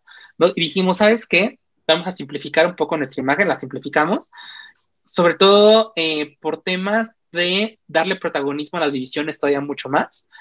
Y también para esta parte del líquido. ¿Vale? Desde, bueno, en ese momento ya decíamos, es que además de ser frescos, aparte de ser un cóctel de frutas y aparte de refrescar marcas, realmente lo que hacemos es inyectar una chispa de vitalidad y frescura a las marcas. Eso es lo que realmente somos y lo que realmente hacemos es justo esparcir esta parte de esta filosofía de querer cambiar al mundo, pero también adaptarnos a esta modernidad líquida, ¿no? Ser líquidos. Somos muy líquidos, tal cual, ¿no? Somos muy cool, muy buena onda, somos como un líquido, tal cual, como un splash, ¿no? Entonces, eh, dijimos, ya tenemos la rodaja, pues las rodajas eran un poquito más cargadas, dijimos, ¿qué cosa es más simple que una rodaja? Pues una gota y un splash, ¿vale? Aparte, porque aquí entre nos, informalmente, iba a decir, ay, Lalo, qué porno es Lalo, pero literal, cuando no, a nosotros nos gustaba algo, teníamos una escala de calidad en forma de splushes. No eran estrellitas, ¿no? La típica es como de estrellitas, ¿no? De cinco estrellas. En fresco, desde siempre fue, si algo está bien es porque Lalo le puso un splush o le puso cinco splushes. Como el emoji de splush. ¿Vale? Splush, splush, splush, splush, splush. Entre más splush tuviera algo, quiere decir que a mí me mojaba más y literal me encantaba lo que se hacía, ¿no? Entonces dijimos, es que también fuera parte ya literal de nuestra esencia, ¿no? Entonces justo lo que queremos es que literal se mojen las personas al ver lo que hacemos y al vivir con nosotros en fresco, ¿no? Entonces, de ahí también se nos quedó mucho esa parte de esa filosofía líquida, pero también a que nuestro, de hecho, actualmente nuestra parte de calidad está basada en splushes. O sea, literal, no en estrellitas, sino en splushes. Literal, entre más splushes le asignemos, quiere decir que algo está muy bien hecho. Si no tiene splushes, es que no nos mojó, ¿vale? Pero también es como para validar ideas, sobre todo, ¿no? Entonces, eh, esa es como la breve historia de Fresco de por qué es un splush, ¿no? Y por qué eh, somos líquidos y por qué surgió Fresco. La verdad es que fue así, es la verdad, no te voy a contar otra historia, es la verdad. Y, y pues al final de cuentas ya le agarramos mucho cariño a esa, esa parte, ya eh, le agarramos más cariño también a la parte de filosofía, a nuestro splush, a todo, y pues somos fresquiños, todos los lo ahí somos fresquiños, así nos llamamos. Somos una empresa que tiene una holocracia, ¿no? Las holocracias son bien raras nuestra empresa no es jerárquica, como cualquier empresa tradicional, sino funciona a través de células. Literal, somos células y somos una organización un poco más horizontal más que vertical. ¿no? Entonces somos horizontales y es, y es rarísimo nuestra, nuestra, cómo nos conformamos, pero sí no somos tan jerárquicos como otros. Eso hace también que las ideas fluyan y que cualquier miembro de la organización esté al mismo nivel en el sentido de, de empoderarse y también de proponer ideas nuevas y de colaborar con personas. Eso está cool porque si no, habría muchos teléfonos descompuestos. Como de, ay, y espérate que autorice tal persona y que no sé qué le diga no sé qué, y solo uno tiene que tener contacto con cliente, ya sabes, ¿no? Y cuando somos ese tipo de organizaciones, la verdad es que la comunicación fluye súper rápido, ¿no? Y empoderamos cada vez a las personas más es como de, pues ya estás aquí en fresco, ya eres el experto, pues, pues órale, ¿no? O sea, ya eres el experto, empodérate, o sea, no tengas miedo, lánzate, ¿no? Entonces, eh, así somos, y por eso somos una holocracia, ¿no? Por eso no somos tan así como de, y bueno, de hecho no tenemos CEO, aquí entre nosotros no tenemos CEO. Yo soy el director de Mercadotecnia e Innovación. Bueno, legalmente también soy el presidente, pero no tenemos un CEO tal cual. Es algo bueno y malo. Lo bueno de tener un CEO es que puede ser más dictador, ya sabes, ¿no? O sea, que lo que él diga se hace y bla, ¿no? Sí nosotros funcionamos como células, te digo, ¿no? Entonces, para, para hacer algo padre, no sé, tomar las decisiones de internacionalización y todo lo demás, nos juntamos como nuestro comité directivo, ¿no? Pero realmente eh, lo tomamos la decisión entre todos los socios, ¿no? No tanto como de hay un líder o hay un, este, o el gran Mesías o un CEO que lo dice todo, no, al contrario, somos un poquito más democráticos en esa parte porque queremos predicar con el ejemplo también sobre inclusión, ¿no? O sea, tampoco queremos ser tan dictadores ni nada sin incluir a medio mundo, ¿no? Y, incluso no solo a las cabezas de fresco, sino a todo el mundo para que aporte ideas, para que sigamos adelante, porque justo como una buena idea puede venir de cualquier lado, ¿no? Claro. Y también queremos que saber cómo se sienten los demás, ¿no? Porque si no, no en su burbuja y uno piensa que todo está bien, pero pues, igual y no, ¿no? Entonces, así somos, somos una bella holocracia, bien rara, ya parecemos hippies o algo así, pero somos una holocracia y estamos muy felices de ello, básicamente. Ya vieron cómo todo esto se logra con marketing, cómo en tu concepto de marca lograste incluir todo, todo, o sea, de, de, la sensación, de lo que quieres transmitir, de lo que se siente dentro de la empresa, de todo, o sea, todo, con marketing es como se logra. Sí, es, es una cuestión. Marketing lo que hace es cuestionar todo Y sí, también por eso nos llamamos el marketing mixology. Somos una mezcolanza de cosas de marketing y con una esencia de marketing. La verdad es que nacimos y tenemos una esencia muy de marketing, que te digo, un enfoque muy de marketing, ¿no? Y, se ve en nuestras divisiones, en lo que hacemos, en nuestra filosofía, en todo. No, es muy de marketing, que te digo. Sí, Pero claro. pues así somos, así nacimos. Lalo, muchas gracias, muchas, muchas gracias por venir. La verdad, fue un gran, gran episodio. Estoy muy contento con, con la plática. No sé, está de candidato para ser uno de los más largos. Eh, alrededor de tres horas ya van. Sí. Y, y es, Madre Santa. En serio, y a mí me gusta mucho eso. O sea, como que entre más largo, porque sabes, que entre más largo más se profundiza y más se llega al, al néctar de, Claro. de los temas, ¿no? Y está con ganas. Este, Claro la sí. neta, muchas gracias por venir. Este, te queda la puerta abierta para cualquier otra plática o cuando vengas a Monterrey. Ya vimos que tienes ahí este, pues, conocimiento ahí con la UDEM, eh, ahí a través de Emma Garza, Ujú. de que sea, digo, no sé si Emma me ubique o no, pero sí, es mi este- compañera, sí, es mi compañera del doctorado también. De hecho, la conocí en el doctorado y así. un saludo. No sé si me bien. ubiques, Emma, pero hola. Hola, Emma. Ah, sí. sí. Y- Te va a ubicar, te va a ubicar, pues toca estudiar esa carrera. Pronto, sí, esperemos que sí. Este, ¿tus dónde podemos contactarte a ti, a Fresco? Claro, este, pues estoy para ustedes. Muchas gracias por la invitación, Benji. Pues en Fresco pueden eh, encontrarnos como fresco.com. Recuerden, es F-R-S-K-O.com. Fresco sin E con K, ¿vale? Y pueden seguirnos en nuestros medios sociales. Estamos como Fresco igual, F-R-S-K-O, ¿no? Sobre todo en, en, en Facebook, en Instagram, YouTube. Estamos, bueno, en YouTube estamos como, sí, como Fresco también, pero tenemos un canal que se llama Fresconceptos.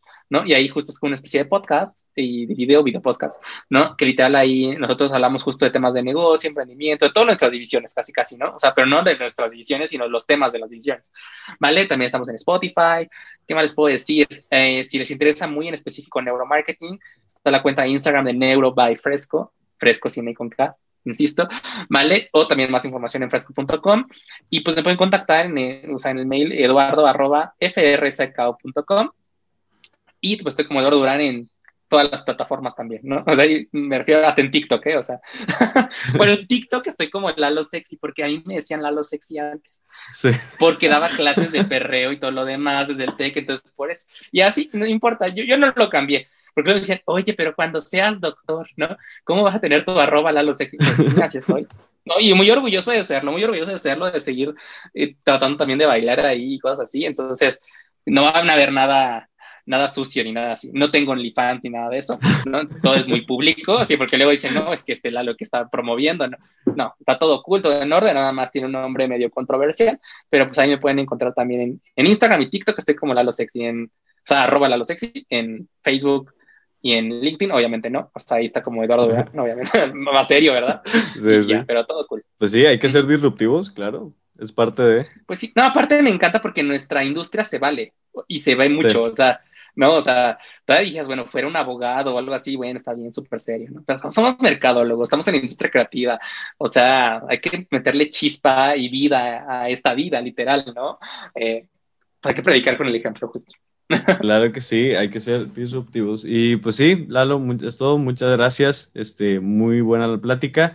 Este, te digo, igual cuando quieras volver a platicar eh, o, si se nos hace ya este, conocernos con algún eh, evento o algo, estaría encantado. Claro que sí. Este, y pues no sé, al- al- algún mensaje final que quieras decirle al- a, la raza emprendedora chida que, que ve este podcast. Claro, lo que yo decía, o sea, eh, si lo puedes soñar, lo puedes lograr. Ustedes pueden lograr todo lo que necesiten, siempre tengan claro su objetivo y obviamente trabajen para lograrlo, pero sobre todo recuerden que lo que yo le diga a mi pequeñamente o grandemente es lo que se va a hacer realidad. Suena programa de autoayuda, pero en serio, en serio, o sea, porque sé cómo conozco el cerebro, se los digo. El cerebro no distingue entre la realidad y la ficción. ¿Vale? Si ustedes se lo imaginan, ustedes se lo crean, meditan, incluso hay meditaciones incluso de visualización, lo crean, se van a predisponer a lograr eso. Ya se parezco programa de autoayuda, pero en serio, en serio, pruébenlo, funciona. ¿Y qué les digo? Pues yo encantado, ojalá algún día vaya a Monterrey, yo creo que sí, me voy una escapada ya a finales de año, y yo encantado de ir a Monterrey, la verdad es que me encanta Monterrey, es una ciudad increíble, eh, tengo muy buenas anécdotas ahí también, o sea, la verdad es que amo Monterrey, amo México, amo todos lados, yo soy ciudadano del mundo, casi casi amo, amo todos lados, pero la verdad es que Monterrey sí está en un especial de mi, un lugar especial aquí de mi corazón y espero pronto ir, bueno, tal vez cuando se inaugure la parte de fresco marketing, pero Monterrey, pues ya ahí estaré, me daré una vueltecilla por ahí. Muy bien, excelente, pues acá te esperamos y pues de vuelta te agradezco, muchas gracias por, por el tiempo, por el espacio y, pues muchas gracias por venir. No, al contrario a ti, Benji, un abrazote y que tengas una excelente semana, igual todos ustedes. Muchas gracias, ya saben, esto fue Rock and Business, el episodio con Eduardo Durán. Eh, ya saben, pueden, pueden ver, escuchar este programa en YouTube y en Spotify como Rock and Business con Benji García para que lo compartan con sus amigos y con sus enemigos si les caen mal. Más contenido de este tipo en mis redes sociales. Raza, recuerden que tengo un nuevo arroba de redes sociales. Me encuentran en todos lados como Benji García TV. Benji con JI, Benji García TV en todas las redes sociales para que me sigan y compartan. Hay muchísimo contenido todos los días. Y pues es todo, ya saben que pueden conseguir aquí más pláticas con creativos, más pláticas con gente que se ha atrevido a hacer de su pasión un negocio, de su rock un business. Muchas gracias por estar una vez más en esta transmisión. Yo soy Benji García y nos vemos en el próximo episodio de Rock and Business, el programa donde creamos arte y hacemos negocio. Nos vemos.